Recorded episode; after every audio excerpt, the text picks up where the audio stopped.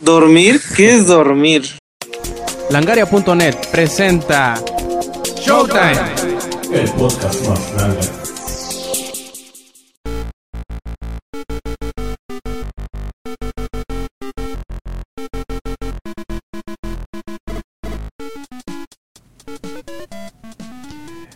Hola y bienvenidos a la edición 121 de Showtime Podcast. Este quien escuchan es Roberto Sainz o Rob Sainz en Twitter y acompañado otra vez de la casa llena del equipo de grabación del podcast.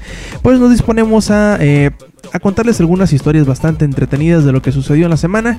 Y pues quienes nos están acompañando esta semana en la grabación de Showtime Podcast, pues está el ingenierillo. ¿Qué onda, Inge? ¿Cómo andas? Aparte de SAT, ingenierillo. Este super. Y Pues nada, estoy muy tranquilo, sorprendido de hasta dónde ha llegado mi güey. Que ya de hecho que va a estar en el, en el ¿cómo quién me dijo? Este, de Know Your Meme. Ajá. Ah, Ah, sí, este este, en el meme este, este es el ingenio, sad ingenio. No, pues la locura, güey, estos últimos días de la gente así como de ¿Quién es ese güey? No mames, creí que era una leyenda urbana. Y sí, güey, soy una leyenda urbana, pero bueno, muy, muy sorprendido. Fuera de eso, eh, eh, o sea, Cameron, mi, mi hijo ya lo inyecté, güey. Creo que me voy a certificar en enfermería después de esto. Si no se le cae la pierna o la nalga. Sí, si no se cae la nalga. Este, pero no, parece de que todo estuvo tranquilo. Y de juegos, estoy jugando mucho el. Ese, ¿Cómo se llama? The Old Republic y el Guild Wars 2. Entonces, ah, y saqué también este unos achievements de, de, de Sonor. Pero ahorita platicamos más a fondo de eso. Perfecto. También tenemos por ahí a Lady. ¿Qué onda, Eddie? ¿Cómo andas? Bien, bien. Este, un poquito enfermo, no sé, como que ya está llegando el frío otra vez, o sea, no sé qué pedo, es como el winter is coming again. Sí, es- Aquí nunca es- llegó. es- no, maldita ¿No, no sea. viste es lo una imagen que, que compartí como el martes? Así de que me encanta el, el clima invernal de Culiacán. O será infernal, así de 34 grados centígrados. No, acá este volvió a a amanecer, no hay ni una pinche nube. O sea, en, en la tarde es este eh, las puertas del infierno y ahorita son este los glaciares acá bien, cabrón y luego está haciendo mucho aire. Pues sí, un poquito enfermo. eh, eh, retomé un poco Payday, este, ¿qué más? Oh, sí, una bonita este, adquisición, que al rato les cuento, dos adquisiciones. Y este, bonita semana, sí estuvo muy chido. Perfecto. También por ahí anda el Yuyo, que dicen que, que es el, el patrocinador número uno de los memes del ingenierillo. Ah, ya, ya hablo. Ah, sí, este, hola guapuras. Este, pues sí, es, este, lamentablemente como que me- se me salió un poco de las manos los memes del ingenierillo. y pues, mm, si los quieren ver, ahí- no les ha dado retweet, pero yo se los puedo pasar ahí por debajo del agua porque creo que ya se enojó. Y ahorita les diré más cosas de la semana. Ya es No. Angry Ingenierillo. Sad ingenierillo. Es que no, de hecho, hoy, hoy sí el día estuvo medio ajetreado, güey, también por eso no, no, este, me he metido tanto en Twitter, pero no, güey, de hecho, esos estuvieron rifados, güey, de hecho, a mí el que más me gustó fue el, el de, ¿cómo se llama? Cristian Castro, está buenísimo. Sí, el con Sayote. Sayote. Ya le di RT por si lo quieren ver. Perfecto. Y también por ahí tenemos de vuelta, ya porque parecía que no, que no nos iba a unir el día de hoy. Tenemos a Alex. ¿Qué onda, Alex? ¿Cómo andas? Bien, aquí andamos, este, todo chido. Esta semana tuve exámenes, entonces no he jugado casi nada.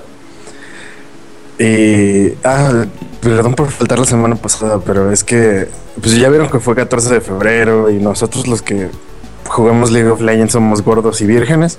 Entonces estaba sentado en la esquina de mi baño llorando hasta quedarme dormido. Normal. Sí, Lo, lo, sí, sí, lo casual del 14 de febrero. Este, sí, sí, sí, sí. Esta semana no, no he jugado mucho. Y en un rato yo creo que voy a jugar Battlefield 4. Y la semana pasada descubrí que, que soy malísimo jugando Battlefield. Muy, muy malo. no te preocupes, así empiezan todos. Y De a, hecho. la- y a veces terminan todos así. Espero no terminar así. Mejor un poco. Bueno, pues a ver, Lex, cuéntanos de tus andanzas esta semana. ¿Qué pasó? Ah, eh, pues les comento, esta semana no, no he jugado casi nada. De hecho, he jugado nada más como tres partidas de League of Legends en toda la semana. Pero la semana pasada sí jugué más. Este, estuve jugando Battlefield mucho, mucho. En casa de mi cuate, Samper. De hecho, aquí ando, por eso hay buen audio. Están las Turtle Beach. Patrocinando, patrocinadas una vez más por Samper. Este, pues empecé a jugar Battlefield y soy muy, muy malo. Lo extraño es que, por ejemplo, en, en League of Legends veo mucho el mapa, siempre estoy atento y aquí en Battlefield no puedo. No sé por qué. ¿Sabes cómo puedes empezar y, y agarrar la onda bien machina en el, en el Battlefield? Agárrate, en el 4 sobre todo, agárrate la, la, la clase del Scout, del Sniper, y ponte a apuntar cosas, güey. Que tu equipo agarre puros este, ingenierillos y tú con el, con el binocular les apuntas a los ¿Mande? vehículos armados. No, ¿Me hablas, de, de otros ingenierillos, Inge. Ah, perdón. Tú, tú les apuntas con los binoculares así para que se les ponga el sistema de, de, de misiles guiados y que ellos les disparen a los, a los vehículos. Eso te hace que, que agarres un montón de puntería y de vez en cuando, bueno, de puntos, y de vez en cuando puedes sacar el fusil y disparar a los enemigos si es que les atinas. Sí, este, pues estuve practicando, de hecho, la clase de ingeniero, pero eso de marcar enemigos me costó trabajo. No, no sé por qué, o sea, nada más tenías que apretar Q, pero me costó trabajo mover los dedos. Como que en shooters soy bueno con controles, pero en la PC no tanto. Así que ya me estoy acostumbrando. Yo creo que en un rato más le vamos a dar al Battlefield. Igual, este, ahorita mi cuate está jugando. Está entrando una partida en Dawnbreaker, una conquista. Vamos a ver qué tal le va. Ah, pero es, es- es que neta San Pedro está enfermo. Se va 25-0 con el antiaéreo, 12-2. Sí, sí, este, este dude tiene, tiene pedos. Perfecto, y también ahí el Yuyo, cuéntanos qué, qué de tus andanzas esta semana. Pues este, aparte del carro que está pasando, este, pues seguí con Bioshock. Ahorita estoy en la parte eh, después de que te dan cámara para las fotos para el Face. Este, ¿qué más? Esta semana ya me mandaron mi boleto para lo del Electric Zoo, que son dos boletos, me los mandaron por correo. Este, pues ya vieron que hice los memes del ingenierillo, hice uno donde su cara es la bola de, de Cristian Castro, uno donde sale con este con Cristian Castro, y de hecho no les comentó también del juego que hice de SAT Ingenierillo, No, a ver. también hice un tipo Flappy Bird, pero era Flappy Ingenierillo. Yo hice 16 puntos por si alguien lo quiere probar. ¿Le pusiste la cara al ingenierillo? Me siento halagado. Wow, Ya tiene tenemos su el- propio videojuego. para que vean, eh. Es, Es así que está fácil. eso es socio, eh. Eso Y es como, ocio. y como ese, ese Flappy Bird está tan cabrón que nunca puedes ganar, güey. Por eso está triste, güey. Por eso es sad Flappy ingeniería. Calidad ante todo. ¿Y en, en dónde lo publicaste o qué, Yuyo? Se lo mandé al Inge, pero ni le dio retweet. Les digo que ya desde antier ya no dio retweet a nada. Yo esforzando y cuando veo ni un retweet ni nada me puse a llorar. Ahora ya, ya sientes Yes. lo que sentía el ingenierillo. Exacto, ahora voy a hacer mi propio meme, nada más que no voy a tener tanta fama como él. Hace falta uno, Inge, en donde te pongan a ti, así, que pongan al, al, al Happy Leo, Leo DiCaprio, DiCaprio saliendo de tu casa. Yo lo hago, Porque nada más todos, bien tristes y lo DiCaprio, güey. Así como que bien. ¿Qué huele? ¿Qué También pon, también pon un gatito, los que, los que están marchando. Güey, ¿no viste el de los gatos? Está buenísimo el de los gatos. Este, Arge- bueno, Levita, güey. Ese está bueno porque está animado, güey. Está bien loco. Yo bien, yo bien triste, los gatos bien contentos. Pinches gatos son del diablo. ¿Y qué más, Yuyo? Este, siento que se me olvida algo, pero ya no, ya no me acuerdo qué más. Bueno, siento que hice bastante, pero ah, sí cierto, lo de mi, lo de que había hecho que si llegaba a 200 seguidores iba a ir al Electric Zoo con una sudadera de Pikachu y ya llegué, ya tengo 205, así que ahí voy a estar este hasta adelante, voy a parar a las 8 de la mañana. Este de Alex me va a llevar a donde sea que sea al festival y ahí voy a estar hasta enfrente para ver si me notan con mi esa cosa de Pikachu. Casi no te vas a notar, ¿no? No es nada extravagante el color amarillo. No, para nada. Perfecto, y también por ahí tenemos a Lady. A ver, cuéntanos, ¿qué, qué has hecho esta semana? Este, pues esta semana, como vieron la semana pasada que estaba empezando a jugar este Payday 2 eh, y, mi, y mi queja muy cabrona de que las inteligencias artificiales son muy de la patada, pues nos pusimos de acuerdo a jugar acá unos chavos en la Play 3 este, en la noche y se pone bastante chido. Este, está bastante, bastante recomendable ese multiplayer de A4. Este, sí, este, Nos fue, primero empezamos de que normal, ah, pues sí la podemos hacer muy fácil. No, pues ahora que en difícil, no, pues también está muy difícil. Digo, está muy fácil. Después le pusieron muy difícil. No mames, te llegan, te llegan con helicópteros, después te ponen francotiradores en los, en las azoteas, este, te ponen que la SWAT, pero es una SWAT poca madre a mí me pasó que te que traen pistolas este que te paralizan de las eléctricas. Un- Un taser. se llaman ajá. las ajá, un taser. Y de repente que me dan un me, me dan un taser así me dan y el pinche mono empieza a temblar. Así yo así de, qué pedo no puedo dispararle. Y, y sí puedes disparar de hecho pero no puedes apuntarle. Y ya pues ahí este en esa fue donde nos hicieron picadillos o sea, nos hicieron de plano picadillo. Algo que sí está un poco tedioso es buscar las las misiones la bueno los los atracos que por así, por así decirlo este, como que creo que nada más hay como un- unos 6, 7 tipos de atraco, pero ya después de un rato sí también este, repetitivas, porque estábamos buscando y dice, no, ya hicimos eso otra vez, pero ahora es más difícil, o sea, nada más eh, le agregaban dificultad. De que sí están muy padres, pues sí, sí están chido, porque este, puedes hacer una misión este, sin que te noten totalmente, pero con que uno la cague, ya, Que tratábamos de entrar a una este a un museo para robar varias pinturas. Eso está cagado porque tienes que robar las pinturas después este ir a eh, venderlas al mercado negro y después este poner unas este falsas en, la casa de un este rico magnate no sé qué donde ahí sí nos partieron la madre bien chida Eh, y sí puedes eh, puedes poner francotira este perdón este silenciador que es indispensable que usen silenciador en ese en ese juego este para chingarse las cámaras pero si te chingas una cámara y si hay alguien vigilando eso está bien cajito este te detecta y te y suena la alarma porque pues hay una cámara caída entonces se ponen todos locos frikis eh, ¿qué más jugué aparte de Payday?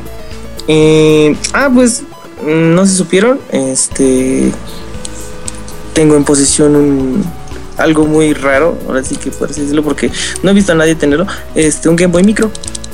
Este, ya por fin, este, a, mi- a- a mis pagos de Electra de a, de a 10 pesos Por por, toda la vida. semana, por toda semana. Ajá.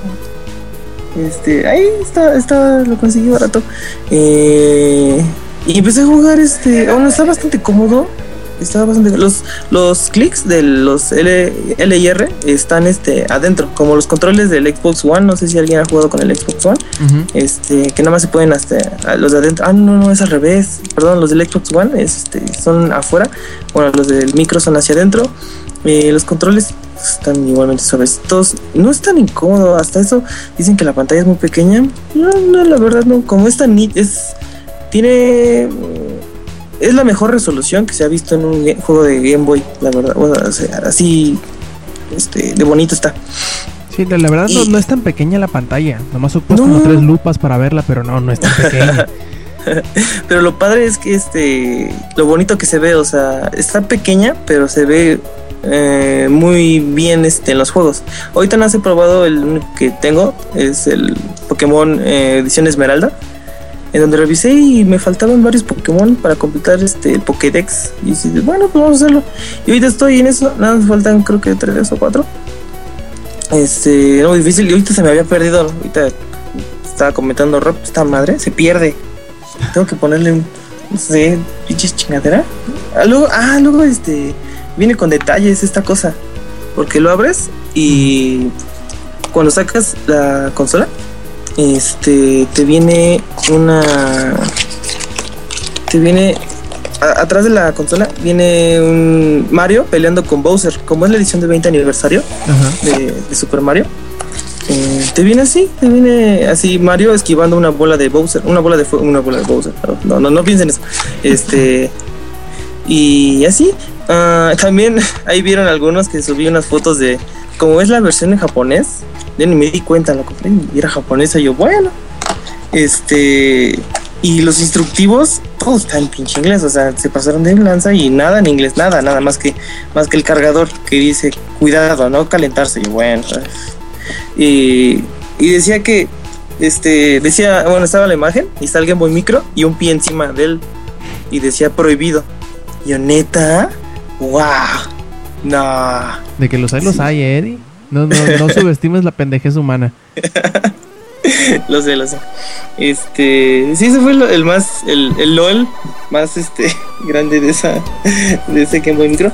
Y para acabar, este, oh, algo muy tierno. Bueno, pues, este, eh, terminé de leer uh, el uh, en la Familia, Ajá. el 1. Como son dos, como en México no llegaron, este, bueno, no, tengo entendido que no llegaron los, los cómics de, de, Muerte en la Familia de Batman, así por separado, pues DC Comics decidió mandarlos en ediciones definitivas. O sea, son, son creo que son siete, siete u ocho cómics en uno solo, o sea, es una edición grande. Y este... Ahorita ya voy a empezar la 2, la 1, no sé si alguien lo ha estado leyendo. No, no he tenido el gusto yo, al menos yo no. ¿No? ¿No? Bueno, ahí te recomiendo, está, está bastante barato los cómics. Por ejemplo, esta, este, que son como siete 7, 8. Cada cómic está en 35 pesos, o sea que si más o menos si te ahorras lo que serían un cómic y medio este, con esta edición, esta edición grande. Este y no necesitas leer los demás, porque estos ya son desde el desde el número 17, 10 y 13, oh, depende. 13, sí, sí, es que estoy 10 y 10 y 13, no. Este, desde el 13, este, y la verdad no no este no trae una no trae no, no, no importa si no leíste los anteriores. Este o sea por si los quieren leer está bastante chido. Está tan loco que el pinche Joker se arrancó la cara. Así y se la puso de máscara.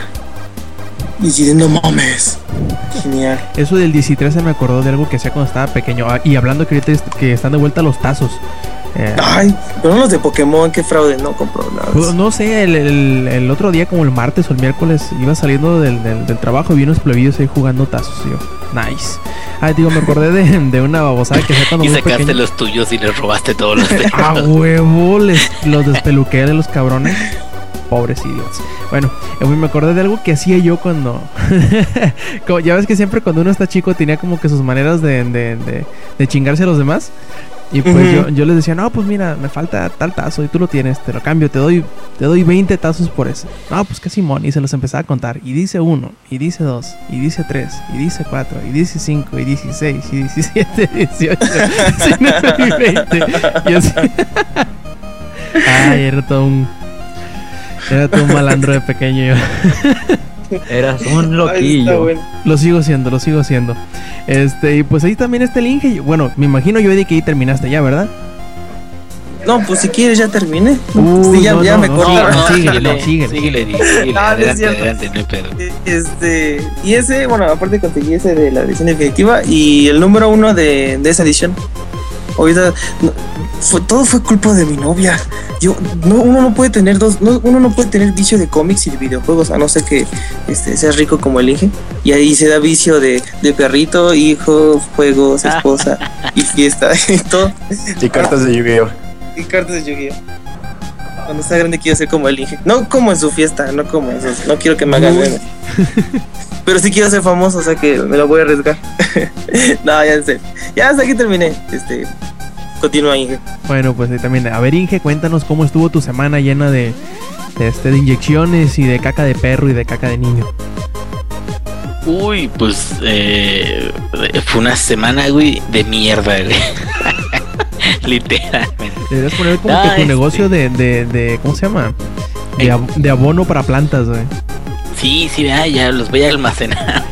las voy a vender por kilo y la chingada. Eh, mm, ah, pues, todo muy tranquilo al inicio de la semana. De hecho, el fin de semana pasado lo que hice fue que estaba jugando Deshonor. Que reitero, fíjate, ese juego yo me quedé, y eso es algo bien chistoso porque yo solito me muerdo la lengua, cabrón. Me quedé, es lo mejorcito en stealth steampunk que he jugado últimamente. Porque lo, bueno, mi juego favorito de stealth, pero sí que me hace sentir como un depredador y todo el pedo, es este Conviction, el de Splinter Cell. Pero, pero, este, el Dis- Dishonored es como muy, muy divertido en el aspecto de que con el Blink y con todos los poderes que tienes, como que puedes usar muchos recursos para, ya sea para matar a todos o para esconderte, lo que quieras. Entonces dije, pues voy a sacar unos achievements bien cabrones.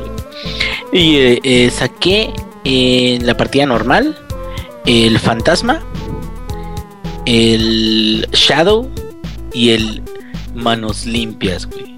Todo el juego sin matar a una sola persona. Es lo más difícil del juego, güey.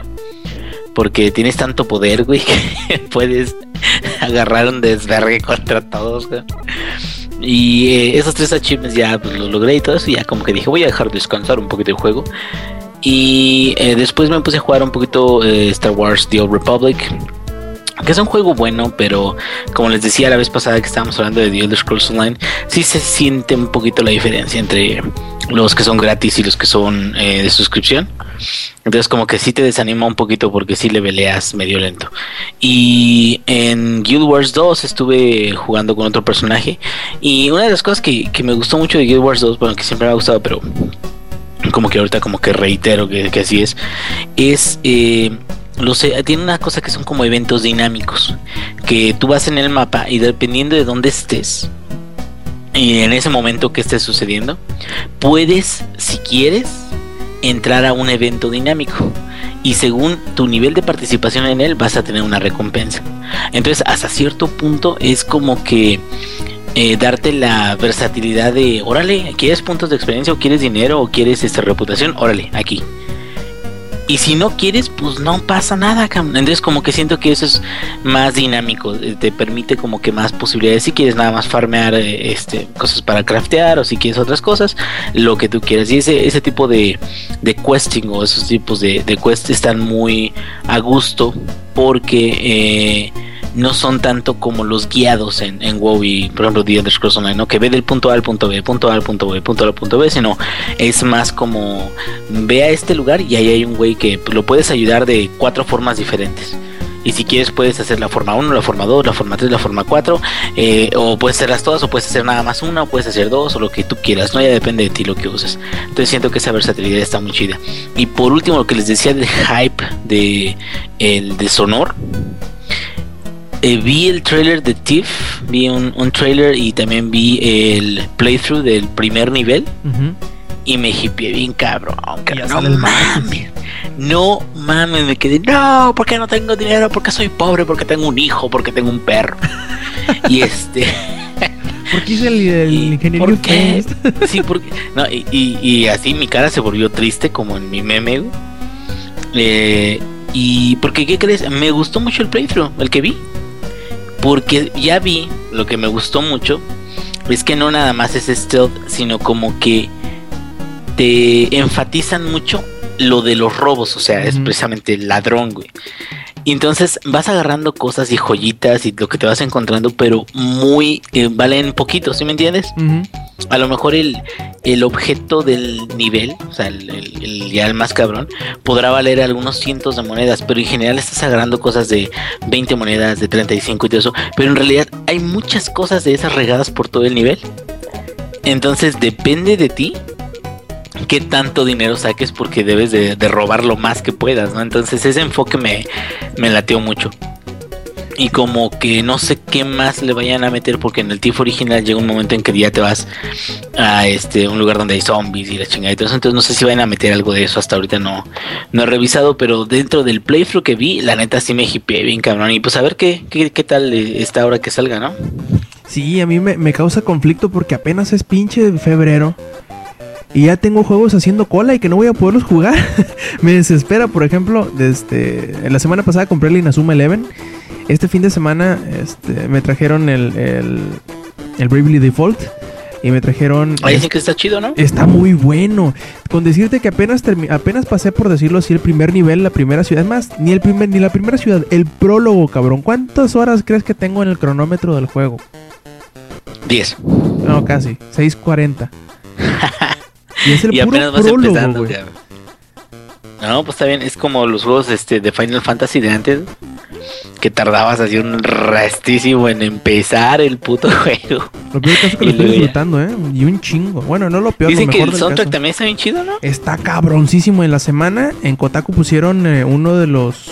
Un evento que hicieron allá en Japón, en donde hicieron un concierto entre que inspirado y, tocando las canciones del, del, soundtrack de Bravely Default y está poquísima madre, la neta, ¿eh?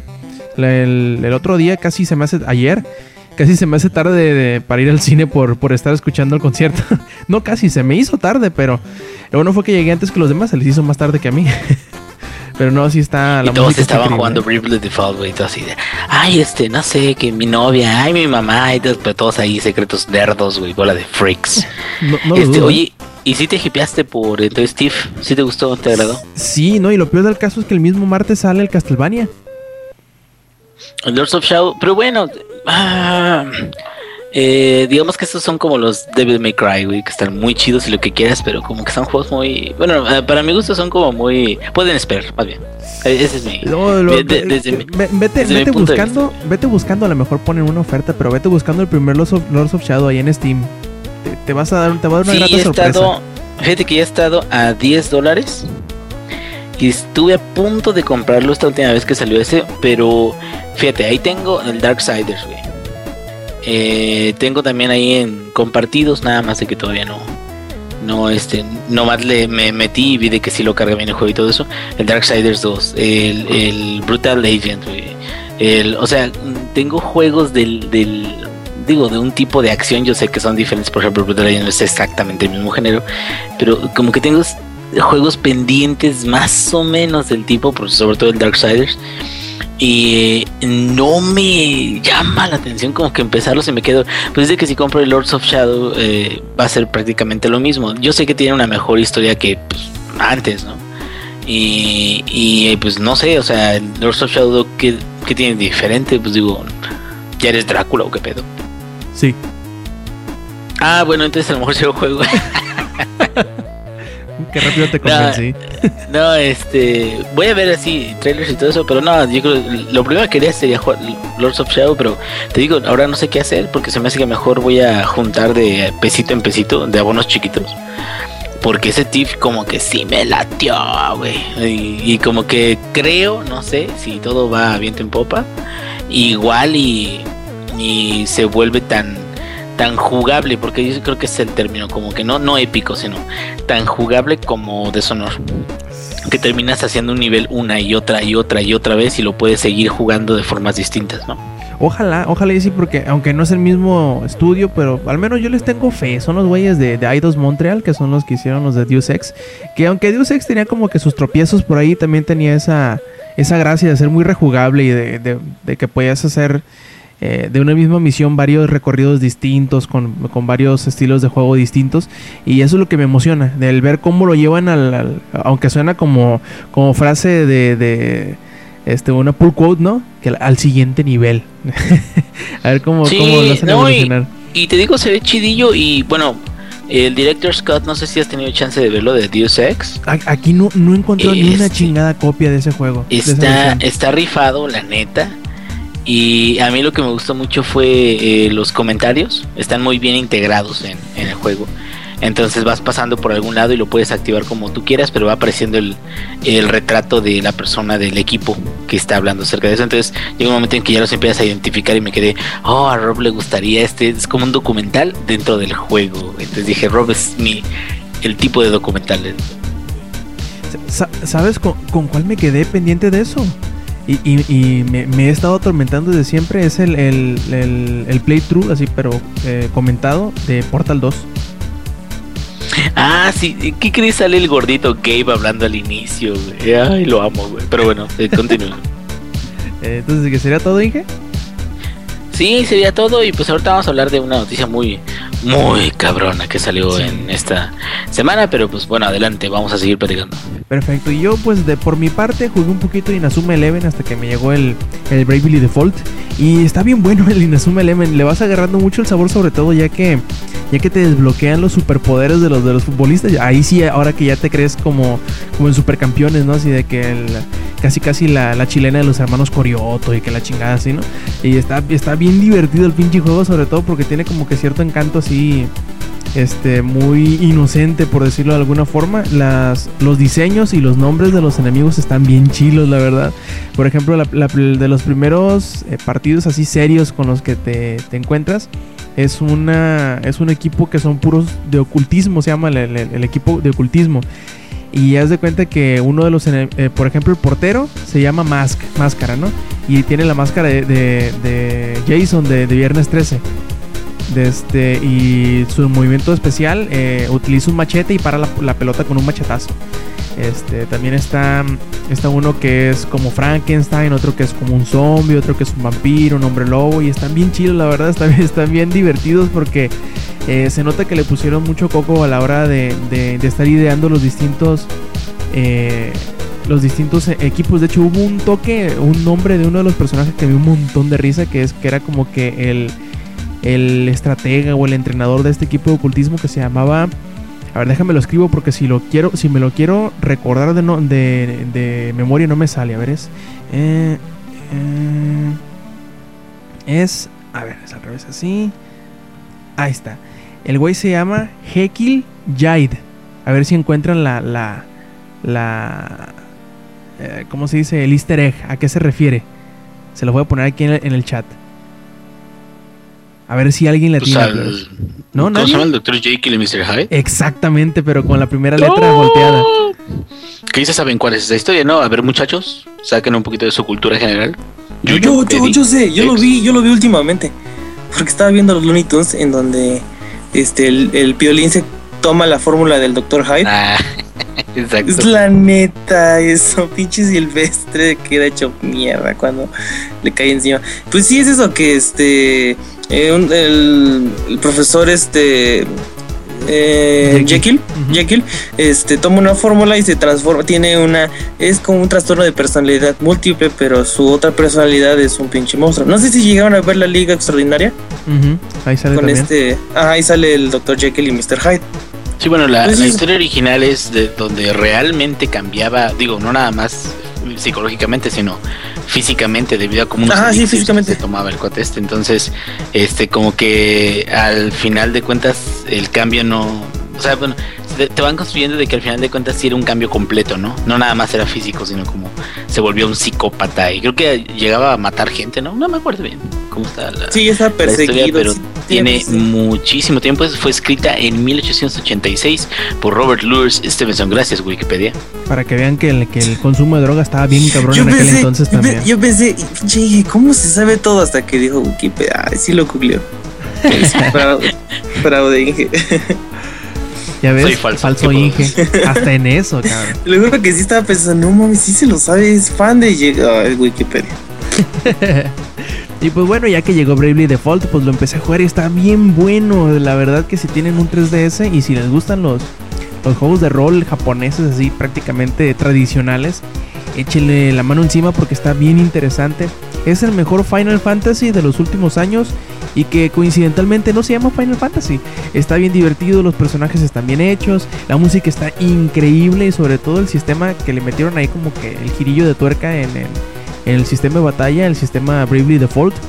eh, te pone así como que la balanza, ¿no? Entre si quieres hacer ataques más fuertes pero perder turnos o si quieres este, ponerte la defensa, eh, guardar turnos pero que no te hagan tanto daño. Tú tienes que buscar si Creo por que ya está ahí porno, ¿no? De esa madre. Ah, regla 34 en el internet. Seguramente. Hay porno de él, a huevo. No, y los, y los diseños están bien chingones, la verdad, están muy, muy bien hechos. Eh, lo, voy a buscarlo ahorita. Este, eh, pero sí, la verdad vale mucho la pena. Lo poco que he jugado, relativamente, ¿no? Porque apenas voy saliendo del prólogo y ya llevo casi 7 horas de juego, así que relativamente es poco lo que llevo. Quiero creer. Eh, y tiene algunas cosillas interesantes porque además de, de- toda la mecánica RPG y de que los, eh, ¿cómo se dice? El sistema de, de jobs, de, clases está interesante. Eh, también tiene otras cuestiones que podríamos decir que están tomadas o inspiradas de juegos sociales y casuales. Porque, por ejemplo, hay un apartado del juego en donde tú tienes que llevar, ¿cómo, decir, cómo decirlo en palabras que lo entiendan? Eh, en un punto del juego hay un pueblo que desaparece. Y tú tienes que empezar a reconstruirlo. Y a medida que tú haces Street Pass, vas agarrando aldeanos para esta eh, aldea que tú vas a ir reparando. Y cada una de las, de las construcciones que tú vas eh, volviendo a reconstruir eh, van dándote cosas distintas. Por ejemplo, te van dando armas más fuertes, armaduras mejores, eh, movimientos especiales y todo eso. Pero tú tienes que invertirle tiempo. Si tú le puedes decir, no, pues mira, eh, voy a reconstruir que la tienda de armas. Bueno, pues me reconstruirlo me sale, me tarda dos horas. Pero eso si nada más le pongo un aldeano. Si le pongo dos, me tarda una hora. Si le pongo tres, me tarda 45 minutos. Y así su- sucesivamente, ¿no? Obviamente esto no es en tiempo real del juego, sino mientras tú tengas prendido la consola y el juego corriendo. No importa si lo tienes en, en, en, este, en stand-by. Sigue corriendo ese tiempo. Y está bien interesante porque mientras tú, por ejemplo, dices, no, pues no voy a jugar este ratito, voy a poner a, a- mejorar mis, mis construcciones y mientras hago otra cosa, o mientras salgo a caminar, o mientras voy al cine o lo que sea, ¿no? Y dejas la consola dormida, pero corriendo este tiempo y te va, te va dando como que beneficios el tener, el, el no apagar la consola, por decirlo de alguna forma, o invertirle el tiempo dormido de, de esa forma para que pues vayas obteniendo mejores cosas, mejores dividendos en tu eh, con la inversión que estás haciendo de tiempo. También mete otra cosa muy eh, que a lo mejor a mucha gente no le vaya a gustar, porque mete mete de esa misma forma cuando tú dejas la consola dormida, pero el juego corriendo, vas acumulando este turnos anticipados. Tú puedes tener hasta un máximo de 3 y se te llena un punto cada 8 horas que dejas el juego dormido corriendo y, este, y te permite adelantar un turno, ser el primero en atacar, pues si lo puedes utilizar, por ejemplo, cuando estés contra uno, algún enemigo que sea particularmente fuerte o que te deje en una posición muy difícil y quieras aprovecharlo. Estos puedes hasta comprarlos incluso, por decir, gastas tus tres que ya tengas acumulados y te ves en la necesidad de, de- de utilizar otro y lo puedes comprar con dinero real. Eso, bueno, creo yo que con dinero real, porque hasta ahora no me ha tocado verme la necesidad de comprarlo, pero aunque es interesante el concepto de que, de, que te obligue o te, ¿cómo decirlo? Te aliente a no apagar la consola o a no dejar de jugar el juego aunque no lo estés jugando activamente, eh, pues a lo mejor son, son características que uno no esperaría, ¿no? De un juego como este, So, esas dos, pero ah, hasta cierto punto es interesante porque te, te recompensa aún si directamente no has jugado el juego. Por ejemplo, yo hubo unos 2-3 días en que no pude tocar la consola para jugar tal cual, pero sí me tomaba el tiempo los 2-3 segundos para este pues repartir a los aldeanos y reconstruir o mejorar construcciones. Y me ha servido muy bien porque de repente puedo jugar y me doy cuenta que las, las armas que puedo comprar son muy muy efectivas contra los enemigos porque para acabarlo no nada más el juego se ve muy bonito, se escucha muy bien, sino que es increíblemente difícil en algunos puntos y te tienes que poner a invertirle un poquito de tiempo ah, para entrenar a tus, tus eh, personajes y que no te maten de un golpe. Por, por eso les digo que todo, todo se conjunta muy bien en, en- en- en la mecánica del juego que lo hacen muy muy disfrutable la verdad. Ah, espero que me siga gustando lo mucho que me está gustando hasta ahorita. Y a ver cuántas horas le imprimo, por sobre todo porque voy a tener mucha presión de tiempo ahora que salga el Lords of Shadow, que salga el TIF. Por eso les digo que estos pinches problemas de primer mundo, ¿no? Que, que- apenas es febrero y ya tenemos chingos de juegos que a los cuales echarle la mano y no tenemos tiempo suficiente. Porque, por ejemplo, ahí Eddie me podrá, me podrá apoyar. Eh, ahí viene el nuevo este, Kirby, ahí viene el nuevo, eh, eh, el nuevo Yoshi's Island. Eh, por ahí vienen los juegos descargables que está regalando la PlayStation Plus, que por ahí está, el Remember Me que salió esta semana. Y pues bueno, hay un montonal de cosas que jugar ahorita y muy poquito tiempo para hacerlo, así que hay que ver qué es lo que más nos interesa. Y bien, yo creo que con eso terminamos las presentaciones y, y todo eso esta semana y pasemos al resumen de las noticias. Por ejemplo, por ahí eh, Zack nos pasó una nota durante la semana de el regreso de Wolfenstein y por ahí algún un regalillo que trae cuando lo compras, ¿verdad, Zack? Este sí, este para yo creo que este bueno, lo importante de lo de Wolfenstein es que va a traer una beta, bueno, va a traer un código para que puedan acceder a la beta del, del nuevo Doom. No está confirmado que sea el Doom 4, pero este es muy probable que sea ese porque no se no se tiene pensado o muchos no creen que sea como que se podría decir este un camino distinto a lo que es Doom o cómo se le podría llamar, que es Doom, pero no es lo que sigue de la saga. Sí, puede ser como un reboot, como una secuela espiritual o algo un reboot. así, ¿no? Sí, ajá, un reboot. Y este, pues ahora sí que pues hay que hacerle caso también a Wolfenstein porque es un buen, es un buen juego. Este, pues ya saben que como la mayoría de los juegos va a salir para PC, para Play 3, para el Play 4, para el Xbox, ah, para el 360 y para el Xbox One.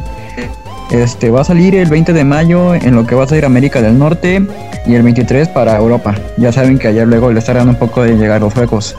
Pero, este, pues ojalá que sí. Ah, sí, es cierto, otra cosa importante. Este, cuando ya tienen el código, no van a poder accesar ese mismo día, porque dijeron los de Bethesda de que van a poder accesar, pero hasta que den el, o sea, de que ya de que la señal de que ya está disponible la beta. No va a ser en el momento que compren el juego, va a ser como que unos días o semanitas después. O años. Porque realmente no, no ha habido anuncio oficial del, del nuevo Doom. Se ha dicho que, que id Software está trabajando en él y que tienen planes y que la madre y que... Pero no han mostrado prácticamente nada del juego, ni el logo, ni... Creo que ni screenshots, creo que por ahí el Inge me puede, me puede apoyar en esto. Según recuerdo, nada más se han revelado y porque se filtraron un par de, de imágenes de arte conceptual, pero algo del juego nada. Hasta ahorita no se ha, no se ha mostrado nada concreto, ¿verdad, Inge? No, así es, este, por eso como que también sorprende el hecho de que digan, ay, les vamos a dar acceso a, a los juegos y todavía no hay nada. Entonces como que, este, está un poquito raro, pero bueno, yo esperaría que, hicieran un reboot. Estaría muy chido que utilizaran tecnología nueva y nuevos conceptos para, para el juego. Sabemos de que Doom es puro infierno, unleashed le llaman, o sea, como desatado.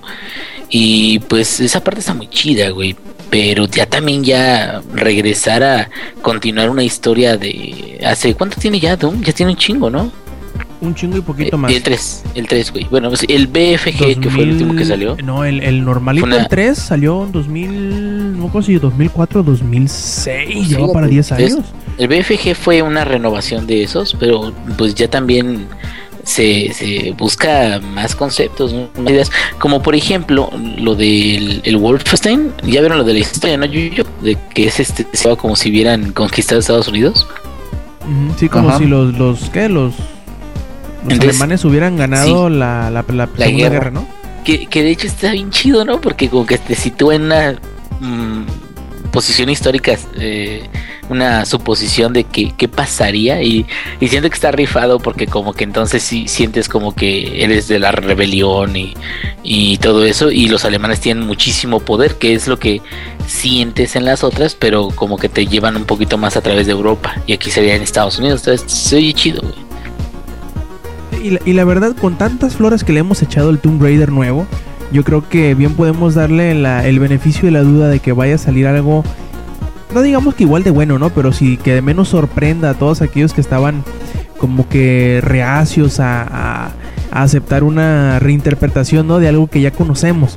Igual más o menos como sucedió con, con Castlevania Lords of Shadow. Y, y sí, creo que una, un reinicio, un reboot sería lo más ideal porque ya hace tantos años que salió el, el Doom 3 Sí, ya tiene un chingo, que, que prácticamente sería un desperdicio el no darle un inicio nuevo para que las personas que no lo conozcan, que yo sé que son un chingo de los que ahorita están en el mercado que no conocen Doom y que cada que alguien habla del- de, de, esta, de esta franquicia ellos es como si eh, les da igual, ¿no?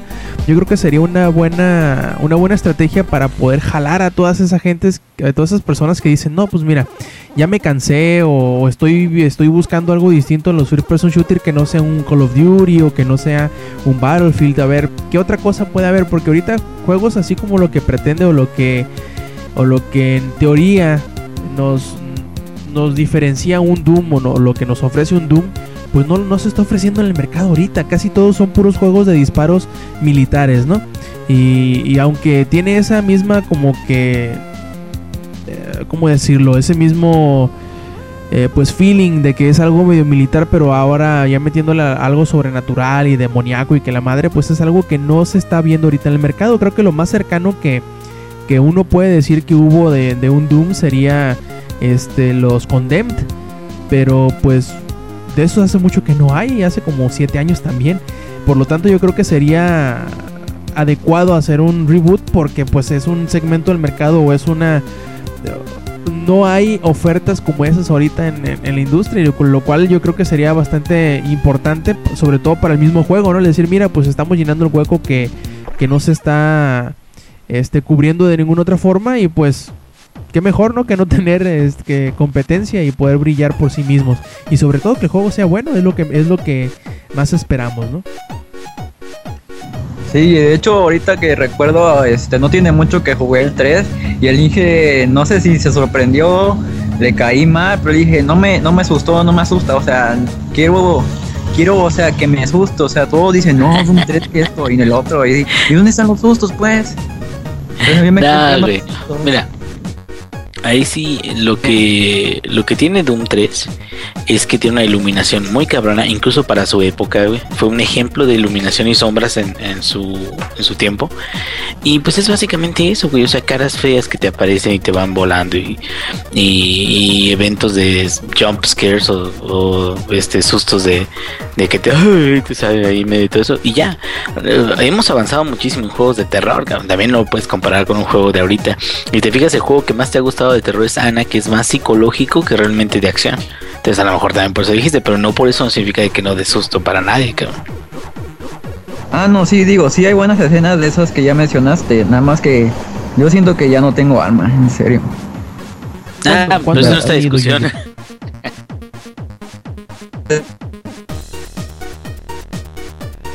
Y bien, eh, para no dejar que descanse el Inge, porque sabemos que como está chaborruco y está pues triste, pues se nos puede dormir en la depresión. Y para alimentarle la depresión, a ver Inge, cuéntanos qué pasó con Irrational Games esta semana. Ay, mana, pues qué te cuento. Este, pues Ken Levine en el sitio de Irrational Games eh, subió un, bueno, mostró, publicó, así dijo, vamos a notificar a todo el mundo que nos está cargando la chingada, no, que este, que ya le cargó la chingada a Games, tal como lo conocen. Y en el mensaje, pues Levine prácticamente lo que dice es, eh, yo estoy muy agradecido con toda la gente. Eh, eh, y ahorita lo, voy checando rápidamente. Estoy, eh, o sea, como que hemos llegado, hemos, ya saben, cosas como de un CEO, hemos eh, atravesado muchos obstáculos, hemos logrado muchas cosas, todo esto, y al final lo que termina diciendo es, pero, pero, eh, Irrational Games como lo conocemos va a desaparecer.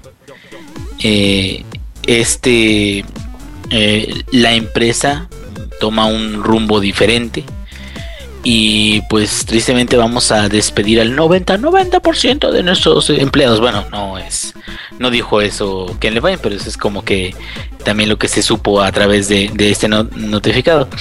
Eh, por ejemplo, aquí viene y dice, ay, sí, eh, pudimos construir Rapture y Columbia y creo que también System Shock 2 y creo que Freedom Force. ¿Alguien jugó Freedom Force? Eh, sí. ¿Cuál, espérame, ¿cuál era Freedom Force? Ah, Porque yo siempre confundía ese con otro juego. O era un shooter en tercera persona. Ese es Freedom Fighter. Ah, ok. Ese y el Freedom Force siempre lo confundía. ¿El Freedom Force cuál es? ¿Es uno de superhéroes? Es uno de superhéroes donde Ah, podías sí. poner tus propios superhéroes y todo eso. Entonces, de hecho está chido, ¿eh? Que es contra el Third Reich, que es como contra los nazis. Y, y bueno, eh, son juegos muy buenos y todo eso. Pero dice, ¿qué, ¿qué sigue? Y dice, bueno, en este momento lo que sigue es que vamos a desarrollar con el poquito staff con el que me voy a quedar. Vamos a desarrollar eh, juegos que están basados en narrativa más que en acción o más que en muchos este, cinemáticas o más que en mucho eso y que van a tener mucho mucha capacidad de ser rejugables no y dice vamos a tratar de hacer ese tipo de juegos porque lo que hemos querido hacer desde hace mucho y eh, bueno este es el, el, el rumbo que hemos tomado. Y mucha gente se quedó no no mames qué pasó Rip y la chingada y todo eso y bueno, a final de, cuentas, eh, estamos eh, viendo de que Ken Levine prácticamente deja por completo la compañía, junta unos cuantos cuates, muchísima gente se queda desempleada y Take Two está tomando, digamos, este, eh, los está hospedando, los está recogiendo a ellos, así como vengan hijos míos. Y eh, 2K Games se queda con la franquicia de Bioshock. Entonces, de hecho, 2K Games lo primero que dijo fue después de, lo que de la notificación de que Levine fue a Bioshock todavía le faltan muchas historias por contarse, o sea, como diciendo, nosotros vamos a seguir desarrollando Bioshock, aunque no esté Ken Levine. Que ese es este como la franquicia no se va a morir y esa es una de las primeras cosas. Y la otra es eh, qué fue lo que motivó a Ken Levine a hacer esto después de Bioshock Infinite que Bioshock Infinite, si podemos ver, es un juego exitoso. A lo mejor no tan exitoso como Grand Theft Auto 5, pero pues, No, bueno, nada lo es. ¿qué juego es tan exitoso? Exactamente, es como que los Sims, yo creo, la franquicia. Eh, y este. Pero el- el- mi punto es. Yo que creo que motivó a Ken Levine a que tomara esta decisión de vamos a cerrar la empresa como tal y vamos a tomar un rumbo nuevo como una nueva empresa y vamos a, a hacer otras cosas. Yo creo que es como el cantante que se cansa de la disquera, güey Sí. que se cansa de los medios, que se cansa de la presión, que se cansa de que tiene que ser parte y de una estructura que ya está ya establecida, de una expectativa, güey. Una expectativa de los fans. Un- una crítica muy dura de parte de los fans con tu trabajo, porque pues eh, y eso afecta a las ventas finalmente. Entonces como que siento que llega un momento en que hay tantísimas expectativas de tiempo, de presupuesto, de todo eso, que no puedes hacer nada o puedes hacer muy poco en términos creativos para un, un juego, un desarrollo en, en ese punto. Y, eso para mí, eh, la, la verdad, yo lo que creo que quiere decir es que él está en una posición en este momento en la que dice, ¿sabes qué? Si cerramos la compañía de tal y tal forma, seguramente van a terminar contratos, seguramente van a liquidar a la gente que, que se quede sin trabajo. Mm, Han de haber dicho, tenemos tanto capital, y si en este momento hacemos este movimiento de cerrar la empresa y todos los movimientos este, contables que se tienen que hacer, todavía tenemos oportunidad o dinero o, un ligero capital o una forma de empezar nuestro nuevo proyecto. Y si seguimos como Irrational Games, tal como lo conocemos, no vamos a poder sostener la compañía de la forma en la que nos gustaría. ¿Por qué? Porque cada vez, por ejemplo, 2K Games va a ser más exigente con, con sus requisiciones de juegos AAA. Que el, que el pedo aquí es de que él quiere alejarse de los juegos AAA. ¿Sí? Es como, por ejemplo, no sé, Telltale Games con su The Walking Dead no es un juego AAA. Muy a pesar de que ahorita ya es puta, así como que una, una, digamos, popularidad muy grande y todo eso. O sea, juegos AAA es GTA V, es este, no sé, The Last of Us. Son, son juegos grandes que compiten con los grandes, ¿no? Y aunque The Walking Dead ganó juego del año y lo que quieras, es un juego episódico que no, no se puede considerar en la misma categoría que los, los grandes, ¿no? Es como más independiente un poquito. Aunque Telltale Games ahorita ya está agarrando mucha fuerza y ya está agarrando otras cosas, pero es un ejemplo, ¿no? Es un ejemplo como, no sé, Bastion, como otros juegos, como, no sé, este, independientes, Guacamele. Y de Cosas hecho, de ese de tipo hecho, que- si te fijas, han habido en los últimos meses, por no decir en el último año, han habido muchos movimientos muy parecidos, que hemos visto muchas, este, muchos componentes de grandes desarrolladores que, que tienen grandes juegos, este, en su historial, que se han ido, se han independizado, han, han dicho, no, pues bueno, mira, yo formé parte de tal, de tal equipo, ¿no? Por, por decir algo, ¿no? Algo que, que fue como que muy común hace unos años es ex, ex desarrolladores de Diablo, ex desarrolladores de Warcraft, ex desarrolladores Sí, y, pues y hacen sus como propios Torchlight, güey. Ándale, exactamente, que son los de Runic Software, creo que son. No, Runic Así Games. Este, que están haciendo su- sus propios este, estudios chiquitos para, enfocar, para enfocarse en, en- en proyectos que ellos mismos puedan manejar. Y es algo muy interesante que, por ejemplo, no me acuerdo qué, qué este documental fue el que vi, creo que fue uno de Minecraft. En donde este, también platicaban algunas celebridades grandes en cuanto a desarrollo, como por ejemplo Tim Schafer y este señor, el bocazas de eh, Peter Molyneux en donde precisamente fue Peter Molyneux el que decía, mira, yo creo que el, el tamaño idóneo de un, de un equipo de desarrollo no debe de pasar de las 20 personas. Dice, porque si ya pasas de las 20 personas ya es difícil en que tú te puedas, tú puedes llevar el, el- el- control creativo de todo tu proyecto tú como director. Una vez pasas de las, 20 de las 20 personas, él, él decía, este, debes empezar a meter gente que te ayude a manejar a, la, a tu gente. Tienes que meter administradores de proyecto, tienes que meter administradores de personal, tienes que meter administradores contables, tienes que meter muchas cosas que ya van fuera de el desarrollo del mismo producto de software. Y a lo mejor eso es lo que lo que ahorilló a este a, a hacer esto, a decir, bueno, pues mira, ya Irrational es tan grande, es un demonio, es un monstruo tan grande que no lo puedo manejar a como yo quiero. Y además, que es lo peor del caso, a lo mejor la administración de 2K eh, los inversionistas o lo que quieras, estaban intentando, probablemente, no estoy teorizando, estoy eh, conspiracionando, como dicen por ahí, lo estoy conspirando, en decir de que a lo mejor los, los altos directivos de 2K los estaban eh, queriendo encasillar en hacer algo que ellos no estaban, eh, que él no estaba contento con hacer. Por ejemplo, me voy a atrever a decir, que les estaban exigiendo que hicieran más Bioshock más seguido. ¿Y qué es lo que dijo Levine cuando terminaron este Infinite? Dijeron, sí, vamos a seguir haciendo Bioshock, pero ¿cuándo? No sabemos. La vamos a hacer cuando tengamos una historia que nos parezca atractiva para contar y que sea lo suficientemente eh, buena o que tenga el pretexto suficiente para hacer un juego completo de esa misma historia. Porque ¿cuánto tiempo hubo entre el primer Bioshock y, e Infinite? Fueron como 7 años. Creo que salió como en 2006 el, el, el Bioshock el normal y el Infinite salió en 2013. Sí, 7 años hubo entre uno y el otro. Por lo tanto, a lo mejor eso fue una de las razones, como tú estabas ahorita diciendo, ¿cuál habrá sido? A lo mejor eso era. Y me parece extraño porque eh, a lo mejor muchos no saben. 2K es parte de Take Two. Es una subsidiaria de. Pero a lo mejor como Take Two tienen, tiene menos estudios eh, que supervise y tiene como que les da más libertad. Como por ejemplo los de Rockstar. Decir, de los de Rockstar, los de. Bueno, sí, los de Rockstar. Decirle, no, pues mira, tú tárdate 10 años en hacer cada este, GTA, no hay pedo. Pero pues sabemos que, que va a salir un producto de calidad. Probablemente ese mismo trato le ofrecieron en Take Two.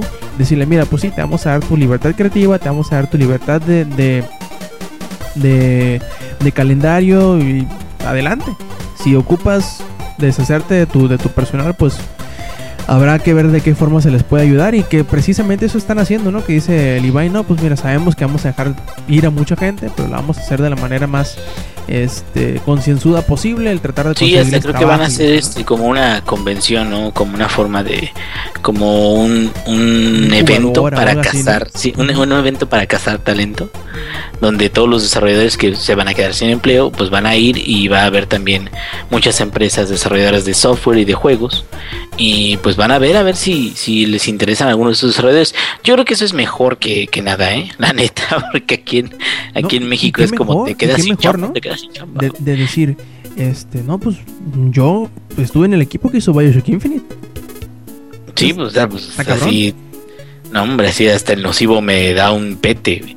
Este, y. Fíjate, este tipo de cosas, yo la neta sí, sí creo que en términos de libertad, de qué, hacia dónde quieren ir o qué quieren hacer y todo eso, eh, se les va a dar muy bien.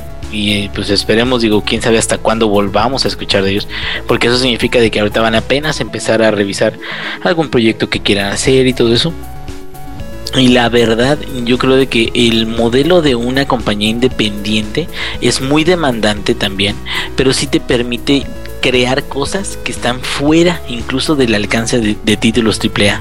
¿Sí me entiendes? Porque los, los títulos AAA son demasiado eh, exigentes en términos de ventas, tanto que no puedes salirte de, de un, un cierto rango de, de, de tipo de gameplay, de tipo de gráfico, de tipo de todo eso, porque ya es un riesgo hacer eso.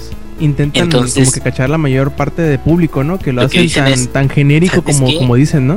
Exacto, haz todo lo que tú quieras, pero siempre y cuando no te salgas de esta cajita para que vendas. Sí, sí, como decía sí. este Henry Ford, ¿no? Puedes comprar el modelo T en el color que quieras siempre y cuando sea negro. Sí, exactamente, así como que pues te chingas al final de cuentas. Y yo creo, la verdad, que eh, si van de manera independiente, que en el van y todo eso, lo vamos a volver a escuchar y vamos a escuchar cosas buenas de él. Y es, fíjate que es un modelo muy amigable últimamente, como por ejemplo con Clay Entertainment, que son los desarrolladores de Don't Starve. Que por cierto no hemos platicado de Don't Starve en una de estas este, sesiones.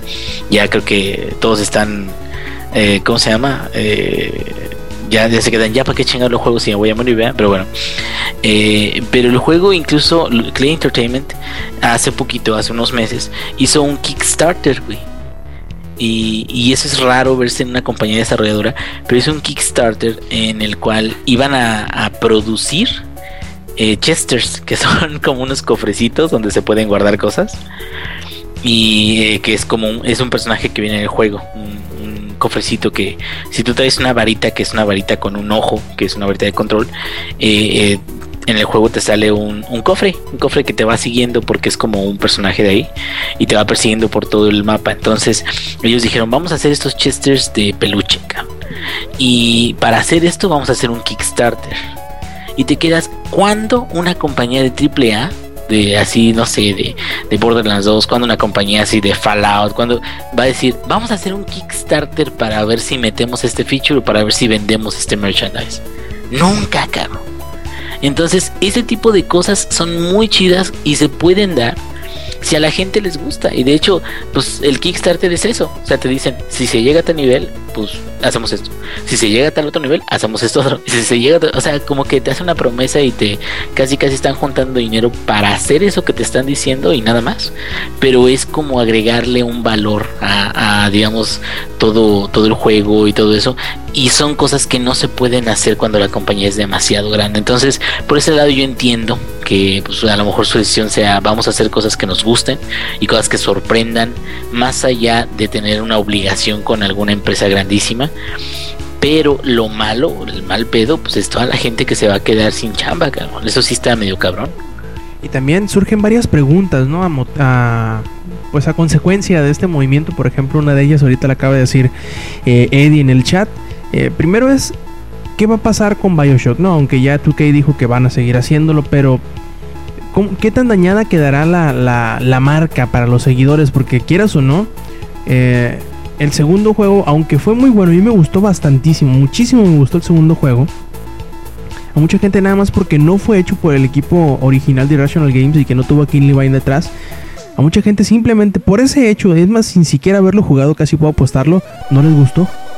Aunque fue un juego bastante bueno, muy muy bueno. No fue el- exactamente o igualmente de bueno como, como el Y los primero. DLCs estuvieron chidos también, güey. Sí, el Minerva's Den creo que todavía sigue siendo considerado, si no él, de los mejores DLCs de la generación pasada.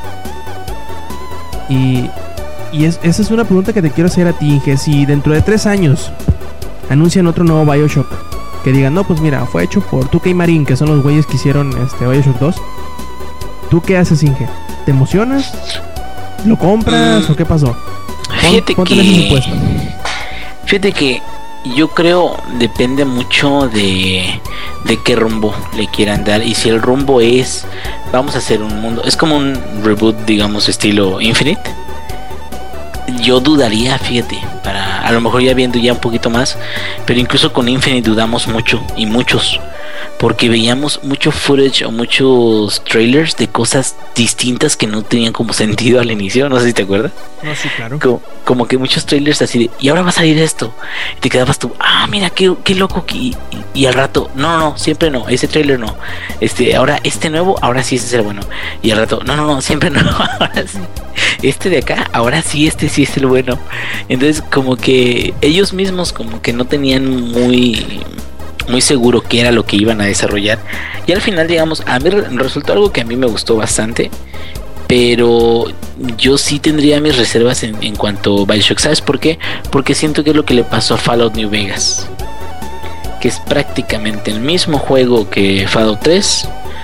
Pero el rumbo que lleva es un rumbo distinto y se siente diferente. Pues no es malo, no es malo Fallout New Vegas. Tiene bugs como la chingada, eso sí, güey. Pero mm, sí se siente como un juego distinto a, a Fallout. Entonces, como que habría que ver qué, qué tan distinto. Si es distinto bueno o si es distinto así de, ay, no, esto no pertenece a la franquicia y debió haberse, no sé, hecho en otro universo, lo que quieras.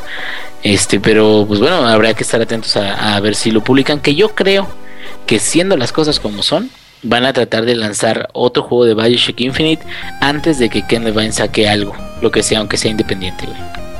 También la, la otra pregunta que es precisamente la que hizo, la que hace Eddie acá en el chat es ¿qué pasó con la versión para Vita? Bueno, aunque Levine había anunciado que iba a haber o que va a haber quizá todavía este, la versión para Vita, mm, ya salieron a relucir las preguntas y las respuestas sobre este tema y, oficialmente han dicho que no hay este anuncio alguno que, que se modifique. O sea, la, la versión sigue en pie, se sigue trabajando, dicen en ella, pero que los movimientos que se han surgido que no eso, en Irrational Games no tendrán efecto sobre este, este proyecto.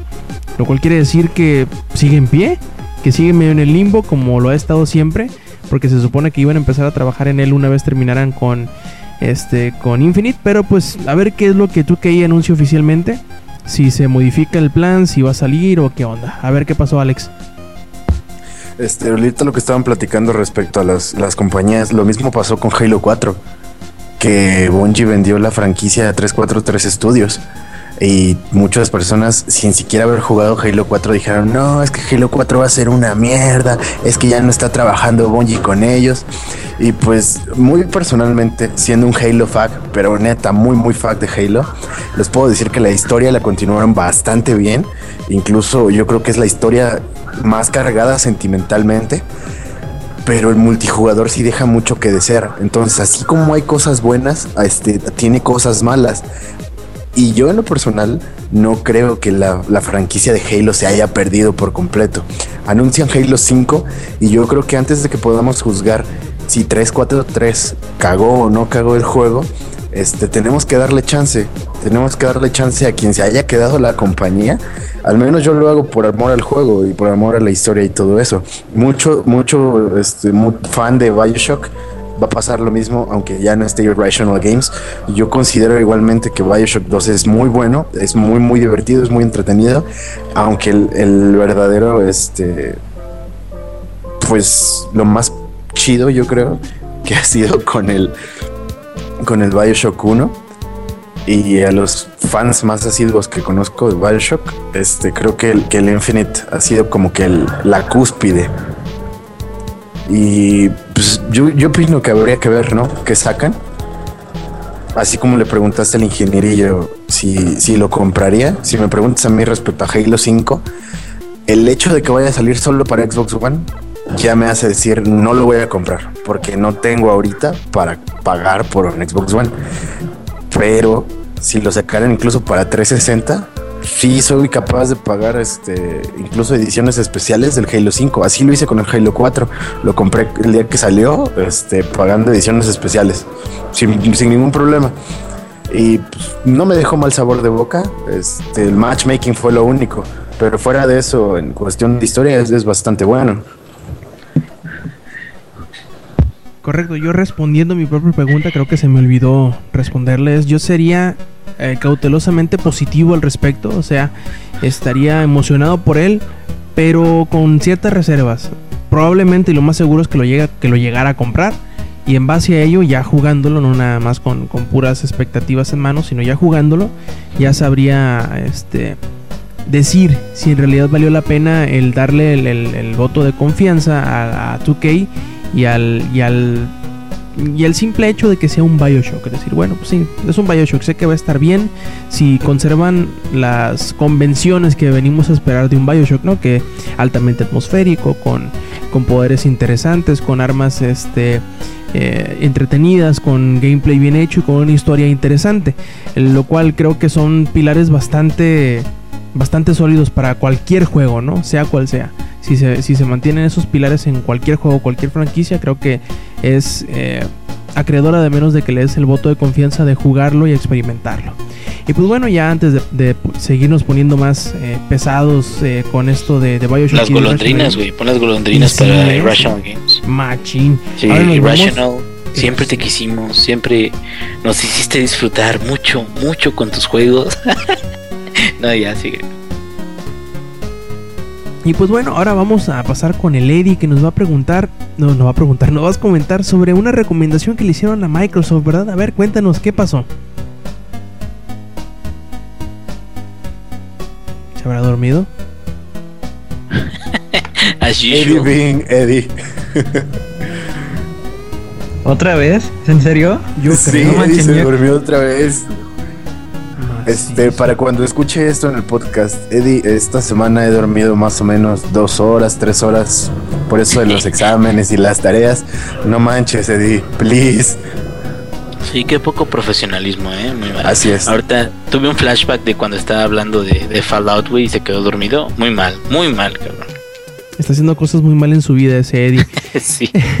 Y por ahí tenemos una nota interesante que se, que se reveló hoy, un estudio de mercado, como lo, como lo dicen por ahí, que realizó el NPD Group, en donde eh, medía las eh, expectativas o las preferencias que tenía el público norteamericano sobre los juegos digitales o los juegos descargables contra los juegos físicos. Déjenme entro por acá para tenerle toda la información bien al pedo. Eh, en pocas palabras, eh, como hemos visto en los últimos meses o en el último año, por decirlo así, ha habido un cambio de preferencias entre las percepciones que tiene la gente ante los juegos digitales. Por ejemplo, yo puedo poner mi, mi, mi o mi, mi experiencia como medidor de este mismo eh, estudio que revelaron que, por ejemplo, yo, yo soy más proclive hoy en día a obtener, a comprar o, a preferir comprar los juegos de forma digital hacerlo de manera física. No nada más porque es más cómodo. Eh, o por la inmediatez o por quitarte la chinga de estar buscando juegos que en, algunas ocasiones son difíciles de encontrar en las tiendas, aunque sean nuevos, como los de 3DS en algunos casos.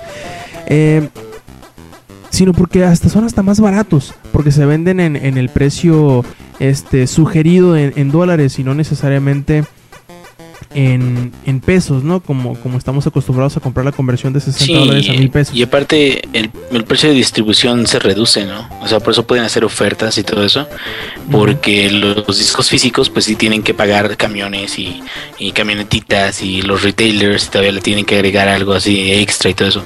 Y el, precio digital, pues es prácticamente el, el juego, o sea, tal, tal cual. Entonces la distribución es mucho más sencilla y menos costosa para ellos, ¿no? Así es, es la pura licencia nada más. Y pues bueno, aquí ahora sí ya tengo la información a la mano. Dice que hicieron una, encuesta sobre las preferencias de compra a 6.000 consumidores. Claro, obviamente esto no, no representa la totalidad del, del, mercado estadounidense, pero nos da un buen indicativo, ¿no? De lo que bien podría este, pues pensarse en un, en un global o en un general generalizando. Eh, toda la población estadounidense en cuanto a videojuegos. Dice que se encuestaron eh, a mayores de 13 años y que el 36% de estos encuestados aseguró haber descargado al menos o jugado títulos eh, descargables en la PC, en las consolas o en las portátiles que en este caso se refieren al 3DS y al PlayStation Vita. Mm, y el 16% de estos mismos aseguró jugar únicamente en juegos distribuidos de esta, en esta vía digitalmente. Eh, lo cual nos muestra algo muy interesante porque en años anteriores creo que este porcentaje era mucho, mucho menor y hemos visto cómo ha ido evolucionando esto. Muchos eh, se emocionaban ¿no? al decir que probablemente la generación anterior, el PlayStation 3 y la Xbox 360, serían la última generación de consolas que tendrían compartido el medio físico con el medio digital. Yo personalmente creo que esta bien podría ser la última generación, porque hemos estado viendo un empuje mucho, mucho mayor este, hacia el mercado digital eh, que lo que veíamos en la generación anterior. También por ahí nos dice que. Ay, se me esta chingadera. Eh, por ahí nos dice eh, que en cuanto a preferencia entre tipo de juegos en el que cómo les gusta más consumir los juegos, el 25% de los encuestados asegura que tener preferencias sobre los juegos digitales, o sea, que si le dan la opción entre comprarlos digital o descargable y comprar la versión física, ellos prefieren descargarlo. Eh, mientras que la preferencia para el medio físico queda en un 30%, con un, 40% estando todavía en una en una tibieza, ¿no? En decir, pues eh, sea como sea, uno o el otro, no tengo preferencia eh, de ninguna forma. En lo cual es algo muy interesante, eh, porque esto puede llevar a, por ejemplo, lo vimos ya en los años pasados con la PC, ¿no? En donde es como que más común, por ahí dice que está, creo que hasta un 90% de los encuestados que eh, preferían jugar en la PC son los que tienen preferencia sobre los juegos digitales e incluso que únicamente juegan juegos digitales son como el 30% de los que se encuestaron y que jugaban en la PC. Probablemente el IG lo vemos por ejemplo, eh, probablemente este mismo movimiento se empiece a ver paulatinamente eh, magnificado, pero también en las consolas, cosa que como que somos más resistivos, ¿no? En decir, no, pues prefiero mi disco, prefiero tenerlo ahí disponible o que no confíen en tener las cosas en la nube, pero creo que poco a poco estas concepciones que tenemos sobre los bienes digitales y los bienes físicos irán cambiando. Eh, no sé, Inge, por ejemplo, en tu experiencia, cómo haya sido, que, o cómo veas tú la evolución de este, de este tipo de ofertas, eh, a cómo han sido, a cómo están ahorita y probablemente a cómo serán en el futuro. Pues mira, yo creo que eh, la venta de juegos digitales es el the, way of the future, the way of the future, the way of the future, como dijo este Howard Hughes en, El Afiador. Este, sí, soy un nerdo eh, que ama a DiCaprio. Este, aunque no den el Oscar, no se lo dan. Eh, no, me refiero a la distribución digital desde hace un rato viene ganando mucho, mucho terreno. Sobre todo porque también se han incrementado eh, las velocidades de internet casero. Entonces hay gente que pues los burgueses pueden pagar por 20 megabits o 200, no sé. Con Axtel creo que te dejan.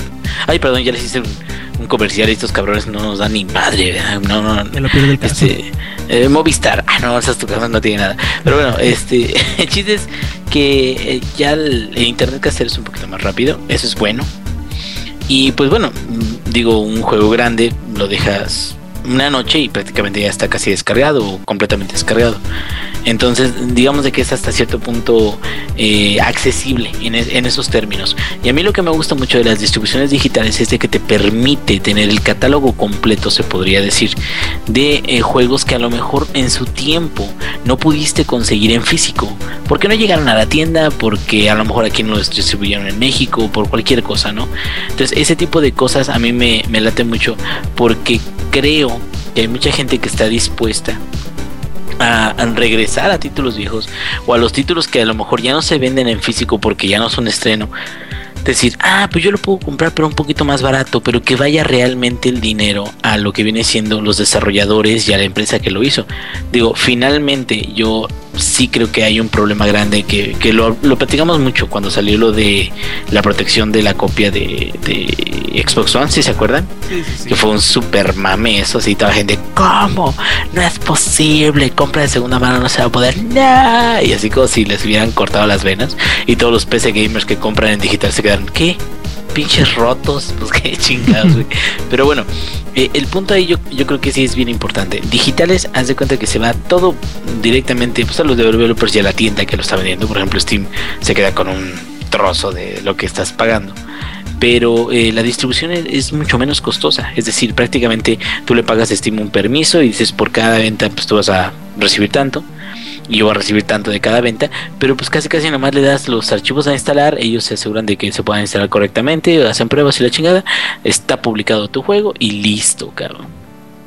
Y acá en el medio físico sí es así de, a ver, vamos a ver la producción, lo de, ah, ya llegó a nivel gold y la chingada y, los, los, este, ¿qué más tiene? Y, y disquito y librito y la chingada, que, que al final de cuentas hay gente que le gusta ese tipo de cosas físicas, ¿no? Que no, no tiene nada de malo. Sin embargo, sí creo que por medio de accesibilidad el- lo digital viene siendo ya, ya lo, lo, mero chingón. Yo creo que la- ahora las tiendas o las, las empresas o las compañías o los videojuegos se van a enfocar a vender sí en físico, pero cosas que no puedas conseguir en digital. O al menos vender las dos cosas, pero no enfocarse tanto en el físico. Y en lo que yo les hablaba acerca de ratito del mame de, de las copias y las protegidas y todo eso. Es que cuando tú compras un juego que está de reventa, y la ganancia de ese juego se queda 100% en la tienda que te lo está vendiendo. Y eso no ayuda a la empresa. A la, es como piratería legal, ¿no? Sí. Hasta cierto punto. Entonces, eh, yo creo que cuando uno compra digital, pues siempre le estás, a lo mejor sí pagando pues una parte a la tienda, pero pagando también al retailer, ¿no? Entonces, como que, como que es como ser legal, ¿no? Y, apoyar pues a los videojuegos, que es lo que, lo que te gusta. Entonces, pues al final de cuentas, yo creo que el físico no va a desaparecer por completo, sin embargo sí creo que se va a reducir mucho el número y a lo mejor se va a orillar un poquito más a cosas que puedas conseguir que no puedas conseguir en digital.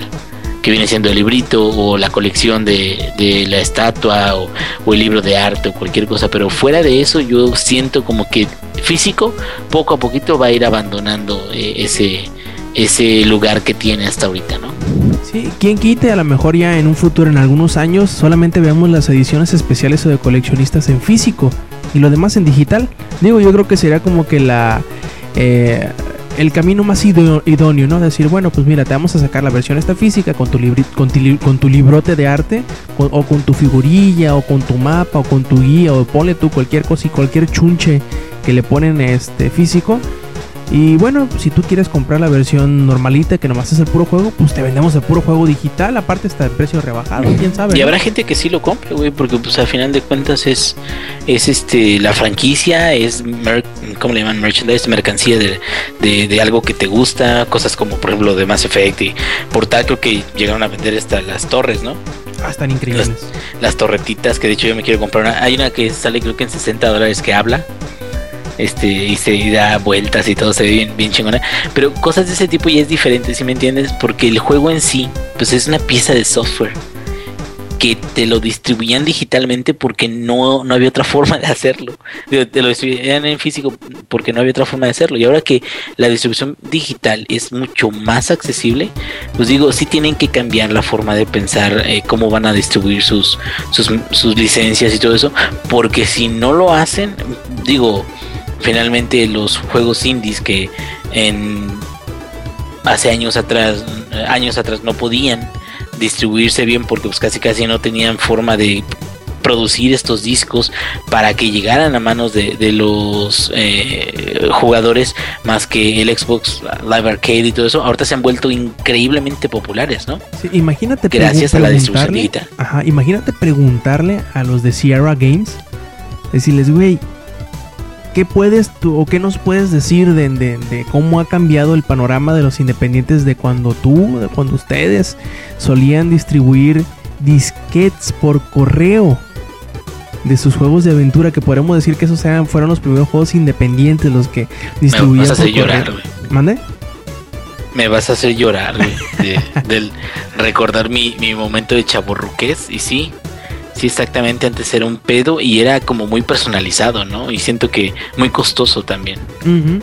Pero que era, se sentía, ¿no? Así como que más artístico el asunto, más artesanal. Eh, pero ahora ya los, los tiempos cambian, las, las formas se hacen más inmediatas. Creo que eso es lo más importante, la inmediatez de todas las respuestas, de, de la disponibilidad. Creo que eso es lo más importante, ¿no? Pues sobre todo los que, los que viven en un rancho pinchurriento y cagado como el mío. En que salga un juego que no lo puedas conseguir, que no lo puedas tener porque no está en ninguna chingada tienda es algo muy frustrante. Otros problemas de primer mundo, ¿no? Uno debería preocuparse más porque no, no tengas que comer o chingaderas así. Pero No es, está el juego que yo quería, maldita sea. es, es frustrante Porque se en te cayó el espagueti al piso. Sí, sí. ¿Por qué? Sí. ¿Por qué el espagueti al piso? ¿Por qué Dios yo? ¿Por qué? No, no, sí, de que no encuentro mi juego que quería y tiro el caviar al piso. A la verga, ¿sí, no?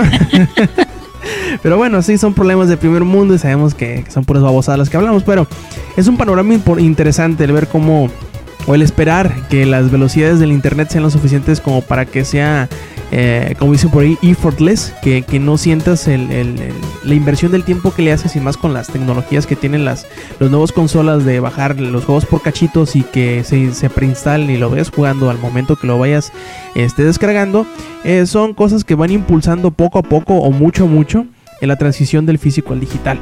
Y bueno muchachos, antes de, pasar a, los, saludos y a las preguntas y a todo eso, pues vamos a, pasar al cuarto mes del recorrido nostálgico del 2013 y vamos a ver qué juegos se estrenaron durante el mes de abril de 2013.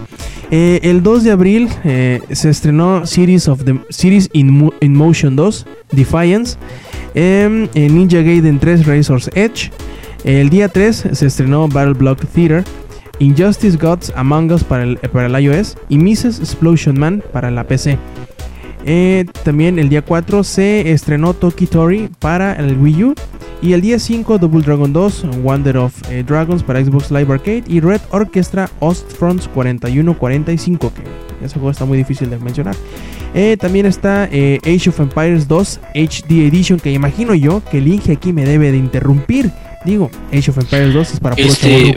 Pues no te voy a interrumpir porque me acabas de dar la palabra. Eh, pero, este, eh, sí, fíjate que, que el, el jueguito está ah, tal cual. eh, tiene al- algunos nuevos bugs de, relacionados más que nada con matchmaking, pero nuevo. Pero en, en general es el juego que uno recuerda. Porque las mecánicas realmente no, no, no cambiaron mucho. Pero juego que uno recuerda de hace muchísimo. Yo, yo lo jugué, eh, las resoluciones se manejan excelentemente bien. Eh, eh, las voces son las mismitas de Yes, hola, ahora, ahora, porque no sé cómo chingados decían en español. este, y "Oh, oh, oh", los pinches este priest, güey, los sacerdotes convirtiendo a, a las líneas enemigas, está genial. Está muy bien eh, armado, eh, muy bien eh, remasterizado. Y pues es un, un golpe a las bolas de la nostalgia, güey, de todos los gamers de hace mucho. Que yo llegué a jugar en MSN Zone. No sé si alguien se acuerda de eso. Estoy chaburqueando demasiado el día de hoy, ¿verdad, cabrón? MSN Zone era el sistema de juegos de antes de Microsoft, cabrón. Chale, déjame y me callo y me pongo a pensar en eso mejor y continúo. Yo sí me acuerdo del MS Zone. Y luego se Ah, entonces en ya no me siento ¿no? tan mal. Ya no Así me siento llegaba antes. Estamos que viejos. jugabas damas y sí, no manches. Sí, exacto, y, y ajedrez y todo el pedo, o sea, Sí, sí, sí. este, y, y ahí era el matchmaking para... Era- era para- exactamente en eso estaba pensando, güey. O sea, el, el matchmaking de, de antes. Eso era hardcore. Eso era hardcore, güey. Sí, sí. Y, Eso y los bugs de Battlefield 4 que estoy viendo ahorita. Y si, te, si tenías suerte, si encontrabas un, un este juego y no te desconectabas, güey, que era otra cosa. güey. Y bien, el mismo día, el día 9 de abril, salió Guacamole, que aquí me voy a detener yo y yo creo que sí. ¿Cuál? ¿Ya lo jugaste, Inge? Güey, ya lo terminé, cabrón. Está buenísimo. Yo creo que todos los, los Metroidvania Facts deberían, así, eh, no es obligado, ¿no? Pero deberían de menos echarle un ojo a este maldito juego. Que está muy bien hecho, está muy divertido. Y creo que le pone sus buenos cocolizos a los. A, así como que a tres eh, géneros, eh, pues juntos y al mismo tiempo, ¿no? A los plataformeros, a los de acción y a los, a los de Metroidvania, los Metroidvaniescos. Porque eh, está. Te ofrece un reto bien bueno. Las plataformas eh, integran muy bien esta mecánica de- del mundo de los vivos y el mundo de los muertos. Y de todas, prácticamente por no decir que todas, eh, las habilidades que vas eh, desbloqueando, que vas adquiriendo, todas, todas se manejan al momento de, de meterle a la, a, a la plataformero, ¿no? Al plataformismo, de, de- de encontrar lugares que antes no habías visto, de, o que no podías acceder por algún movimiento. Y la verdad está divertidísimo con la inclusión de todos los memes que por ahí meten. Eh, la cultura mexicana, creo que es el mejor juego mexicano que no lo hicieron mexicanos. Y creo que nunca podrán hacer El un arte juego. está bien chingado. Sí, nunca podrán hacer un juego tan mexicano, aunque lo intenten, me cae de madres. Y aparte no es ofensivo, que eso es lo más chingón, güey. O sea, eh, ¿sabes a qué me, me suena un poquito? Como se acuerdan de mucha lucha, güey. Sí. Es como que de hacer heroico al luchador y, de, y de como de, situarnos en una época en la que los mexicanos eran así como más chingones, charros y pueblitos pequeños y, la y enchiladas y la Entonces, todas esas cosas son muy chidas y, y manejadas como son manejadas en Guacamelí y son hasta de graciosas. yo me estaba cagando la risa con diálogos, con, con varias búsquedas que hubo, la de la enchilada más grande del mundo y cosas así. O sea, siento que está muy, muy bien hecho. No sé, no, no sé por qué los mexicanos no pueden hacer un juego tan mexicano como ese. Ni podrán, creo, cabrón. Y bueno, el día 10 se estrenaron eh, dos juegos para la PC, Age of Wushu y Shoot Mania Storm. El día 11 se estrenó eh, Gemini Rue. Y el 14 salió la primera expansión de Star Wars The Old Republic que conocemos como Rise of the Hot Cartel. Em, por ahí también el día 15 salió Little Inferno para la Mac. Y el 16 salió Darkfall Unholy, Darkfall Unholy Wars, Injustice Gods Among Us para el PlayStation 3, para el Xbox 360 y para el Wii U. Y Pandora's Tower para el Wii. También se estrenó Shin Megami Tensei Devil Survival Soul Hackers para el, Nintendo 3DS. Y el 17 se estrenó Sacred Citadel. El 18 llegó Papo and Yo a eh, Windows. Y God Mode y We Sing UK Hits eh, salieron el día 19. Pero el día 21 llegó al 3DS eh, Lego City Undercover de Chase Begins. Y el 23 se estrenó eh, Black Rock Shooter The Game, Dead Island Riptide, Don't Starve. Que bueno, yo supongo que aquí me va a detener el ingenierillo, ¿verdad? A ver, Inge. Sí, y no nada más yo, también Yuyo y también creo que, bueno, Eddie creo que lo estaba jugando, pero este Lo estará soñando, ahorita ya en este momento está soñando con que le decimos, Eddie, Eddie, ponte a hablar, pero bueno. Eh, Don't Starve, fíjate que la primera vez que yo lo vi, el juego, la neta me quedé, ah, qué horrible está esa madre. Y eh, sí, neto, neto, o sea, eh, en serio, me quedé, yo no voy a pagar 15 pinches dólares por esa madre. Y la primera vez que, que lo jugué y, me, y me- me quedé, es que no ames, es, es brillante, cabrón, es brillante porque es un juego que a pesar de tener un layout, un, digamos, un mapa, una forma de jugarlo en 3D, eh, es, es en 2D, o sea, es, es en caricatura. Entonces, eh, de hecho, hasta la fecha, y no, no me avergüenzo de decirlo, güey. Lo- el wallpaper que tengo en, en, mi computadora es un conjunto de, screenshots de Don't Starve, de alta resolución.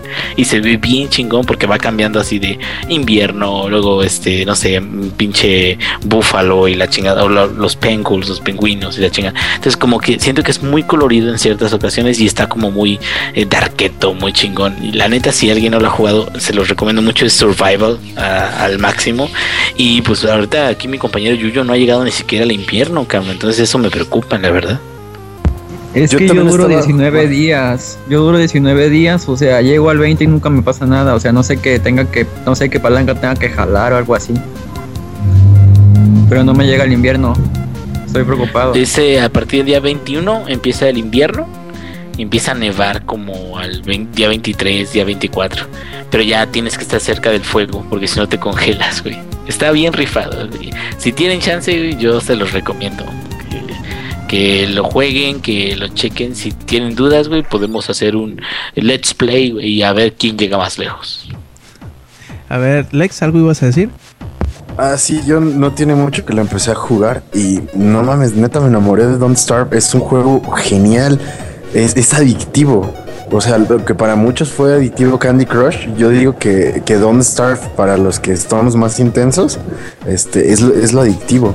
Yo no he pasado del día 12, es, también le he pedido ayuda al ingenierillo que me dé consejos y, y sí, la neta, gracias a él he podido avanzarle un poco más, pero yo no paso del día 12, una vez llega el día 13, fue, fue lo máximo. Igual no lo he jugado tanto, no le he dedicado tanto tiempo, pero yo, yo estoy enamorado del juego. Y ese, este, el tipo de ilustración, así al estilo Tim Burton. Esa, el arte, está- güey, ¿no? La ajá, el arte. está. Sí, está bastante chido, así al estilo Tim Burton. Este, es, es buenísimo. La neta no me he dado el tiempo de jugar con los poquitos personajes que he desbloqueado. Pero ya el que te dan por default es bastante bueno, ¿no? Incluso cuando te explican qué onda con los personajes, te dicen que, que el principal, pues qué ventaja tiene, pues le crece una barba chida. Te digo, si no tengo barba en la vida real, la voy a tener en Don't Star. No, pero tiene propósito la barba. Si, si tienes barba larga, te, no te congelas tan rápido, güey. Ah, ¿eh? ¿Qué tal? Ah, consejos del ingenierillo. Yo digo que, que tenemos que dedicar un podcast especial a, a Don't Starve porque la neta lo merece. Y, y sí, como dice el, el el Let's Play, a ver quién llega más lejos. Digo, igual yo creo que voy a ser el más Flanders de todos nosotros. Y el Inge se va a llevar todas las, todas las glorias ahí. Sí, me va a matar el Deer Clubs otra vez. Pero sí, muy chingón, muy chingón. Perfecto, y continuamos. Ese mismo día también se estrenó la expansión de Dragon's Dogma que conocemos como Dark Arisen. Y aquí me voy a detener yo. Si les gustó Dragon's Dogma, Dark Arisen es más de lo mismo, pero más pinche difícil. Así que yo sé que les va a gustar, cabrones, porque son los pinches masoquistas, como yo. Eh, ofrece nuevas, eh, nuevas clases, nuevas eh, habilidades, nuevo equipamiento y un nuevo calabozo interminable y súper dificilísimo. Y pues para todos aquellos que no lo, que no lo jugaron, esta expansión trae incluida el juego original, así que es una, una muy buena oferta yo creo para los que les gustan los juegos eh, un tanto diferentes, un tanto difíciles y sobre todo aquellos que les gustó Monster Hunter, este es prácticamente Monster Hunter con, eh, con historia y échenle un ojo, la verdad está muy interesante, difícil, tiene sus mecánicas eh, interesantes, raras, eh, como por ejemplo el que la, cuando juegas en la noche o cuando sales y te, y te toma la noche en las afueras, pues en realidad es espeluznante el no poder ver a tus alrededores y que de repente te llegue una quimera o te llegue un grifón y te la haga de pedo así bien mal pedo. Y está interesante, la verdad, eh, me gustó bastante, yo creo que vale la pena de menos echarle un ojo y sobre todo si tuvieron por ahí PlayStation Plus. Eh, se regaló en algún momento, así que échenle un ojo. eh, no creo que no los va a decepcionar si les gustan los juegos de, de acción tipo Monster Hunter, tipo Dark Souls o Demon Souls. Eh, ese mismo día también salió God Mode y salió Guilty, Guilty Gear Double X Accent Core Plus R, Star Trek y Thomas Was Alone. El día 24 de abril se estrenó Diet, se estrenó también Field Runners 2 y Monaco What's Yours Is Mine. Y por último Poker Night 2. El día 25 salió la expansión de XCOM que conocemos como... Ah, no miento, salió XCOM eh, Enemy Unknown pero para la Mac. El Inge, yo creo que aquí va a entrar como el Kool-Aid Man. Inge, ¿no? ¿Sí? ¿No? Eh, Sí. Pues sí, bueno, para la Mac no en particular, pero este Sescom está muy muy bueno.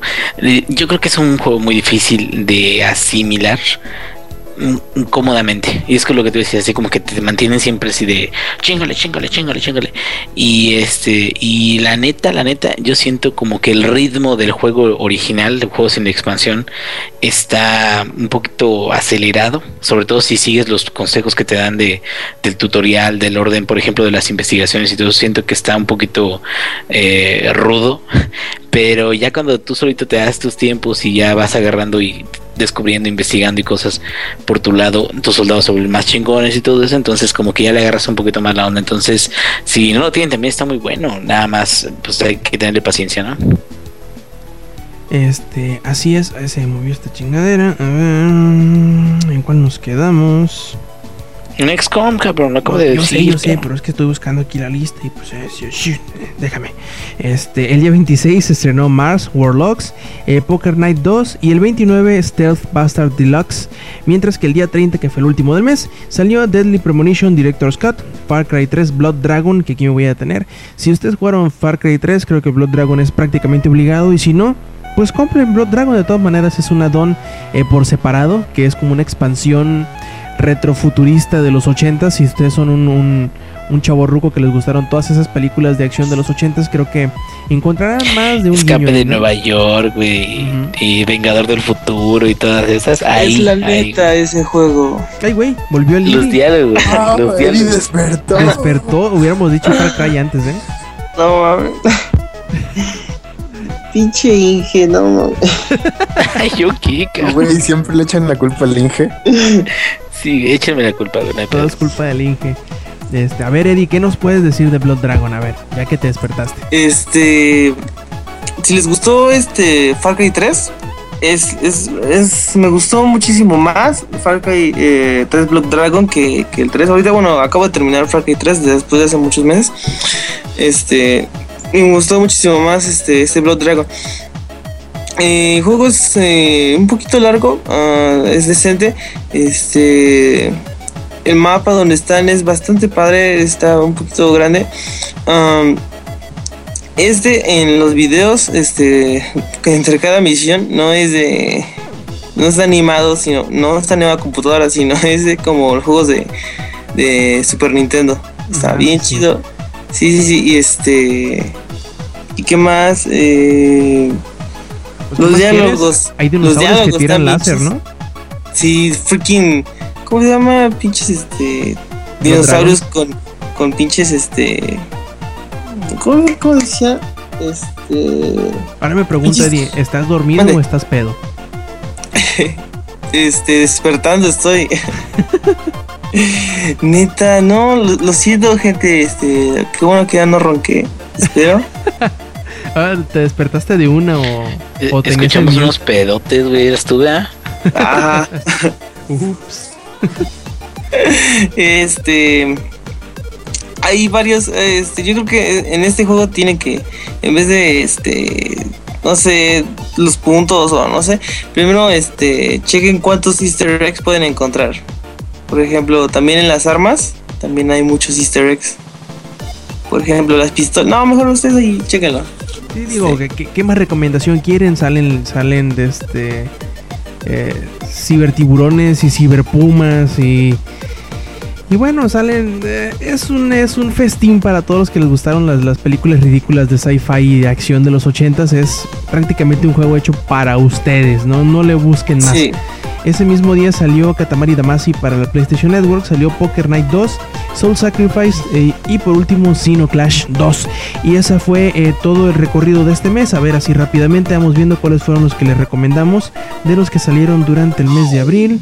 Y fueron, a ver, déjenme lo voy buscando porque está bastante larga la lista. Fue durante abril. mm, Vamos viendo, vamos viendo. Guacamole fue también Age of Empires 2 HD Edition. Eh, por aquí viene con otro. ah, maldita, está bien larga la lista. Don't Starve, Dragon's Dogma, Dark Arisen. Eh, ¿Cuál otro? ¿Cuál otro? Mm, Eh, Xmon, Enemy Unknown. Eh, Far Cry 3 Blood Dragon y creo que nada más. Estuvo bastante nutrido este mes. Y recuerden, si por ahí se encuentran estos juegos y no tienen nada más que jugar, muy probablemente los encuentren baratos y pues échenle un ojo que son nuestras recomendaciones eh, de lo que se estrenó durante el mes de abril. Y bueno muchachos, vamos pasando por último ahora sí a la sección de los saludos. Y para que no se nos duerma, Eddie, dinos cuáles son tus saludos para esta edición de Showtime Podcast. este, pues como siempre, eh, para mi novia Tania. Morfeo, Este. ¿Morfeo? No entendí. Eh, Ok, creo que estoy dormido. Mo- Morfeo es el que te echa polvos en Ah, los párpados y que te duermes. Ah, sí, que son las chicas superpoderosas. No sé si alguien la vio, sí. Y en Matrix también. Otro Morpheus. Ah, sí, sí, Morfeo. Y mm, eh, sí, a Tania, este. Gracias por todo. Este. ah, ¿Quién más? Este. Ya esta cama que. ¡Futs! ¡Qué rico! Porque casi me duermo otra vez. No, ya es. Te dije, Este- es muy buen plan man, grabar acostado, güey. No, no, no, no me acosté. Te los juro que no me acosté. Me quedé todo hecho bolita sentado. Es que no sé quién empezó a hablar. Fueron ustedes dos, sí, tú, Inge y Rob. Es que nuestra voz es arrullante. Sí, empezaron a hablar de Bioshock, empezaron a hablar de Bioshock y lo, lo último que puse fue eso de. De este. De lo del Vita. del Vita. Y después Sí, como pero- que dije, ya, ya se los dije, mi, mi tarea está hecha. Eddie, como que empezaste a decir entre sueños, Yuyo, bésame, bésame, Yuyo, por favor. Eh, nada, que nada. Sí, güey, debe estar grabado. Bueno, ya que escuches el podcast, va a escuchar. Eh, Nel, no, te- no- no te creo. La la la la la. Ya. El Inge se está proyectando, el Inge me desea, yo lo sé. A ver, dime, ¿cuáles- Ay. Ahora dinos tú cuáles son tus, tus este, saludos para esta emisión. Este, para el taxi que acaba de pasar, que su placa era 2342. Este, para mi amiga Lentarit, que siempre cumple con escuchar el podcast. También para Paco Hernández, que según me iba a recordar de que hablara de catering, que espero para el próximo viernes ya les pueda hablar de catering porque siempre se me olvida hablarles. Este, y yo tengo dos dudas para los que nos escuchan y para ustedes. A ver. A ver, ¿qué, qué prefieren, WhatsApp o Telegram? Con esto de que lo compraron. Pues Yo ya me igual. cambié a Telegram. Ah, para mí es la misma. Todos Si mis- mis amigos no se cambian, yo me quedo en la misma. Y ahí va la otra. Este, hagan de cuenta que van a ir a un evento donde se van a presentar unos, digamos, seis artistas que les gustan de un mismo género. Pero digamos que el más famoso de los Ay, cállate. Pero digamos que este el más grande de los bueno, el más famoso de los artistas este no va a ir, sino que les van a proyectar este todo su set en una pantalla. ¿Ustedes creen que es justo que la gente tenga que pagar para ver un live stream?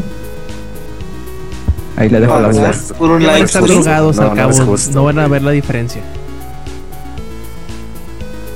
Y eso ya sería todo. Que no es justo. No, pues muy mal por el Yuyo. Este, Lex, ¿qué saludos traes? No, no, espera, espera, espera, espera. A No, ver. no, no es nada que vayan a hacer a mí, sino de, cier- de- sino de que unos güeyes que tienen una página de electrónica van a hacer un aniversario de su página. Y el día más famoso que se supone que está en la lista no va a ir, sino que le van a hacer un live stream a los que están ahí. Y eso se me está haciendo muy injusto. Pues sí, qué putada, ¿no? Pero no, si no, van a- no van a estar drogados entonces. No, ese yo no voy a ir. Ah. Ese está horrible. Es el más bajo de los tres festivales que va a haber apenas. Van a andar chidos, güey. Ah, sí, cierto. Van a andar El chido chidos. soy yo. No lo toquen, anda chido. Anda chido el Yuyo. Bien, ahora sí, Lex, tus saludos. Ah, saludos para Paco Guevara. Es mi bronce favorito, güey. Échale ganas. Yo soy el claro ejemplo de que se puede salir de bronce. Nada más chingale. Tú puedes. Saludos a Samper, quien está rompiendo madres ahorita en Battlefield y, y es un maldito vato. Este güey tiene pedos, no sé cómo juega tan bien Battlefield. Ay, Dios mío, no sé cómo lo hace. Creo que lo va a besar. Un poco, tal vez. Se aventó una, una muerte cuádruple ahorita. No, no sé cómo lo hace, maldito. Tú tienes pedos.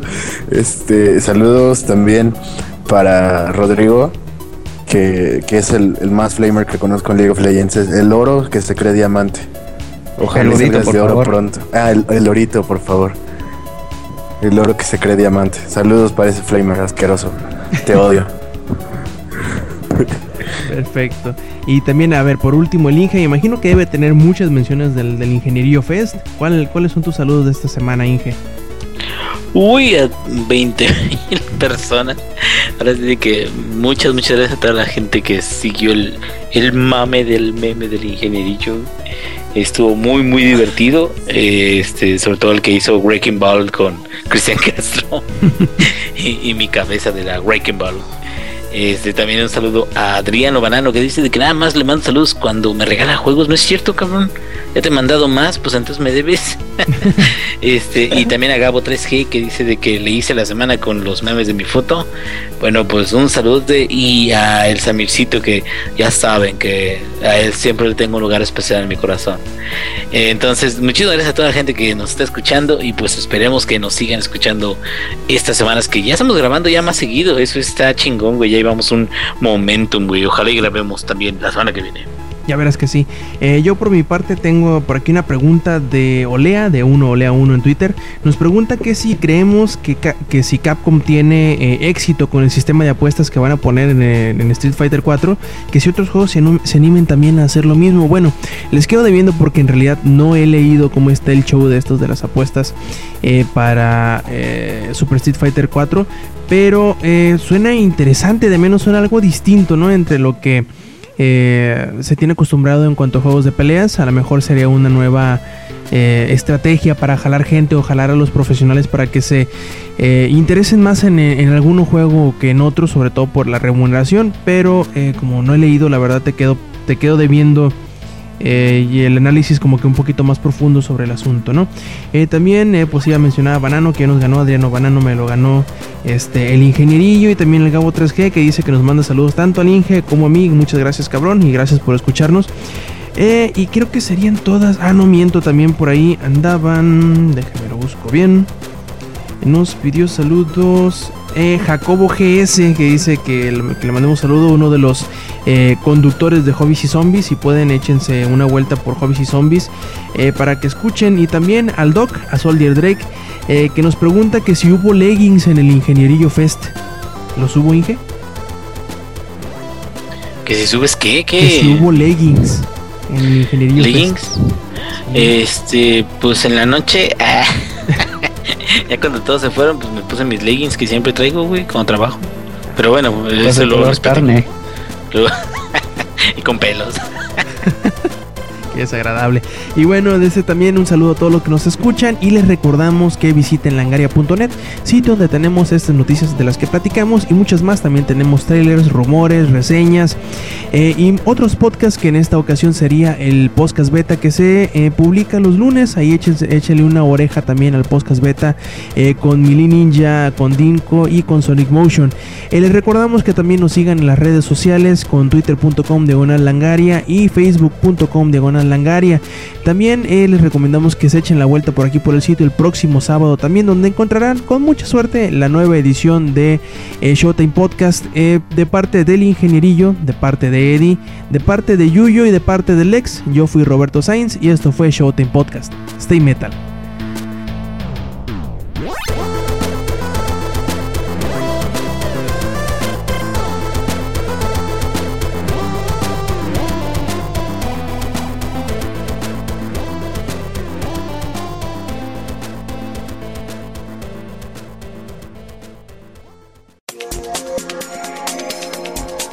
Langaria.net presentó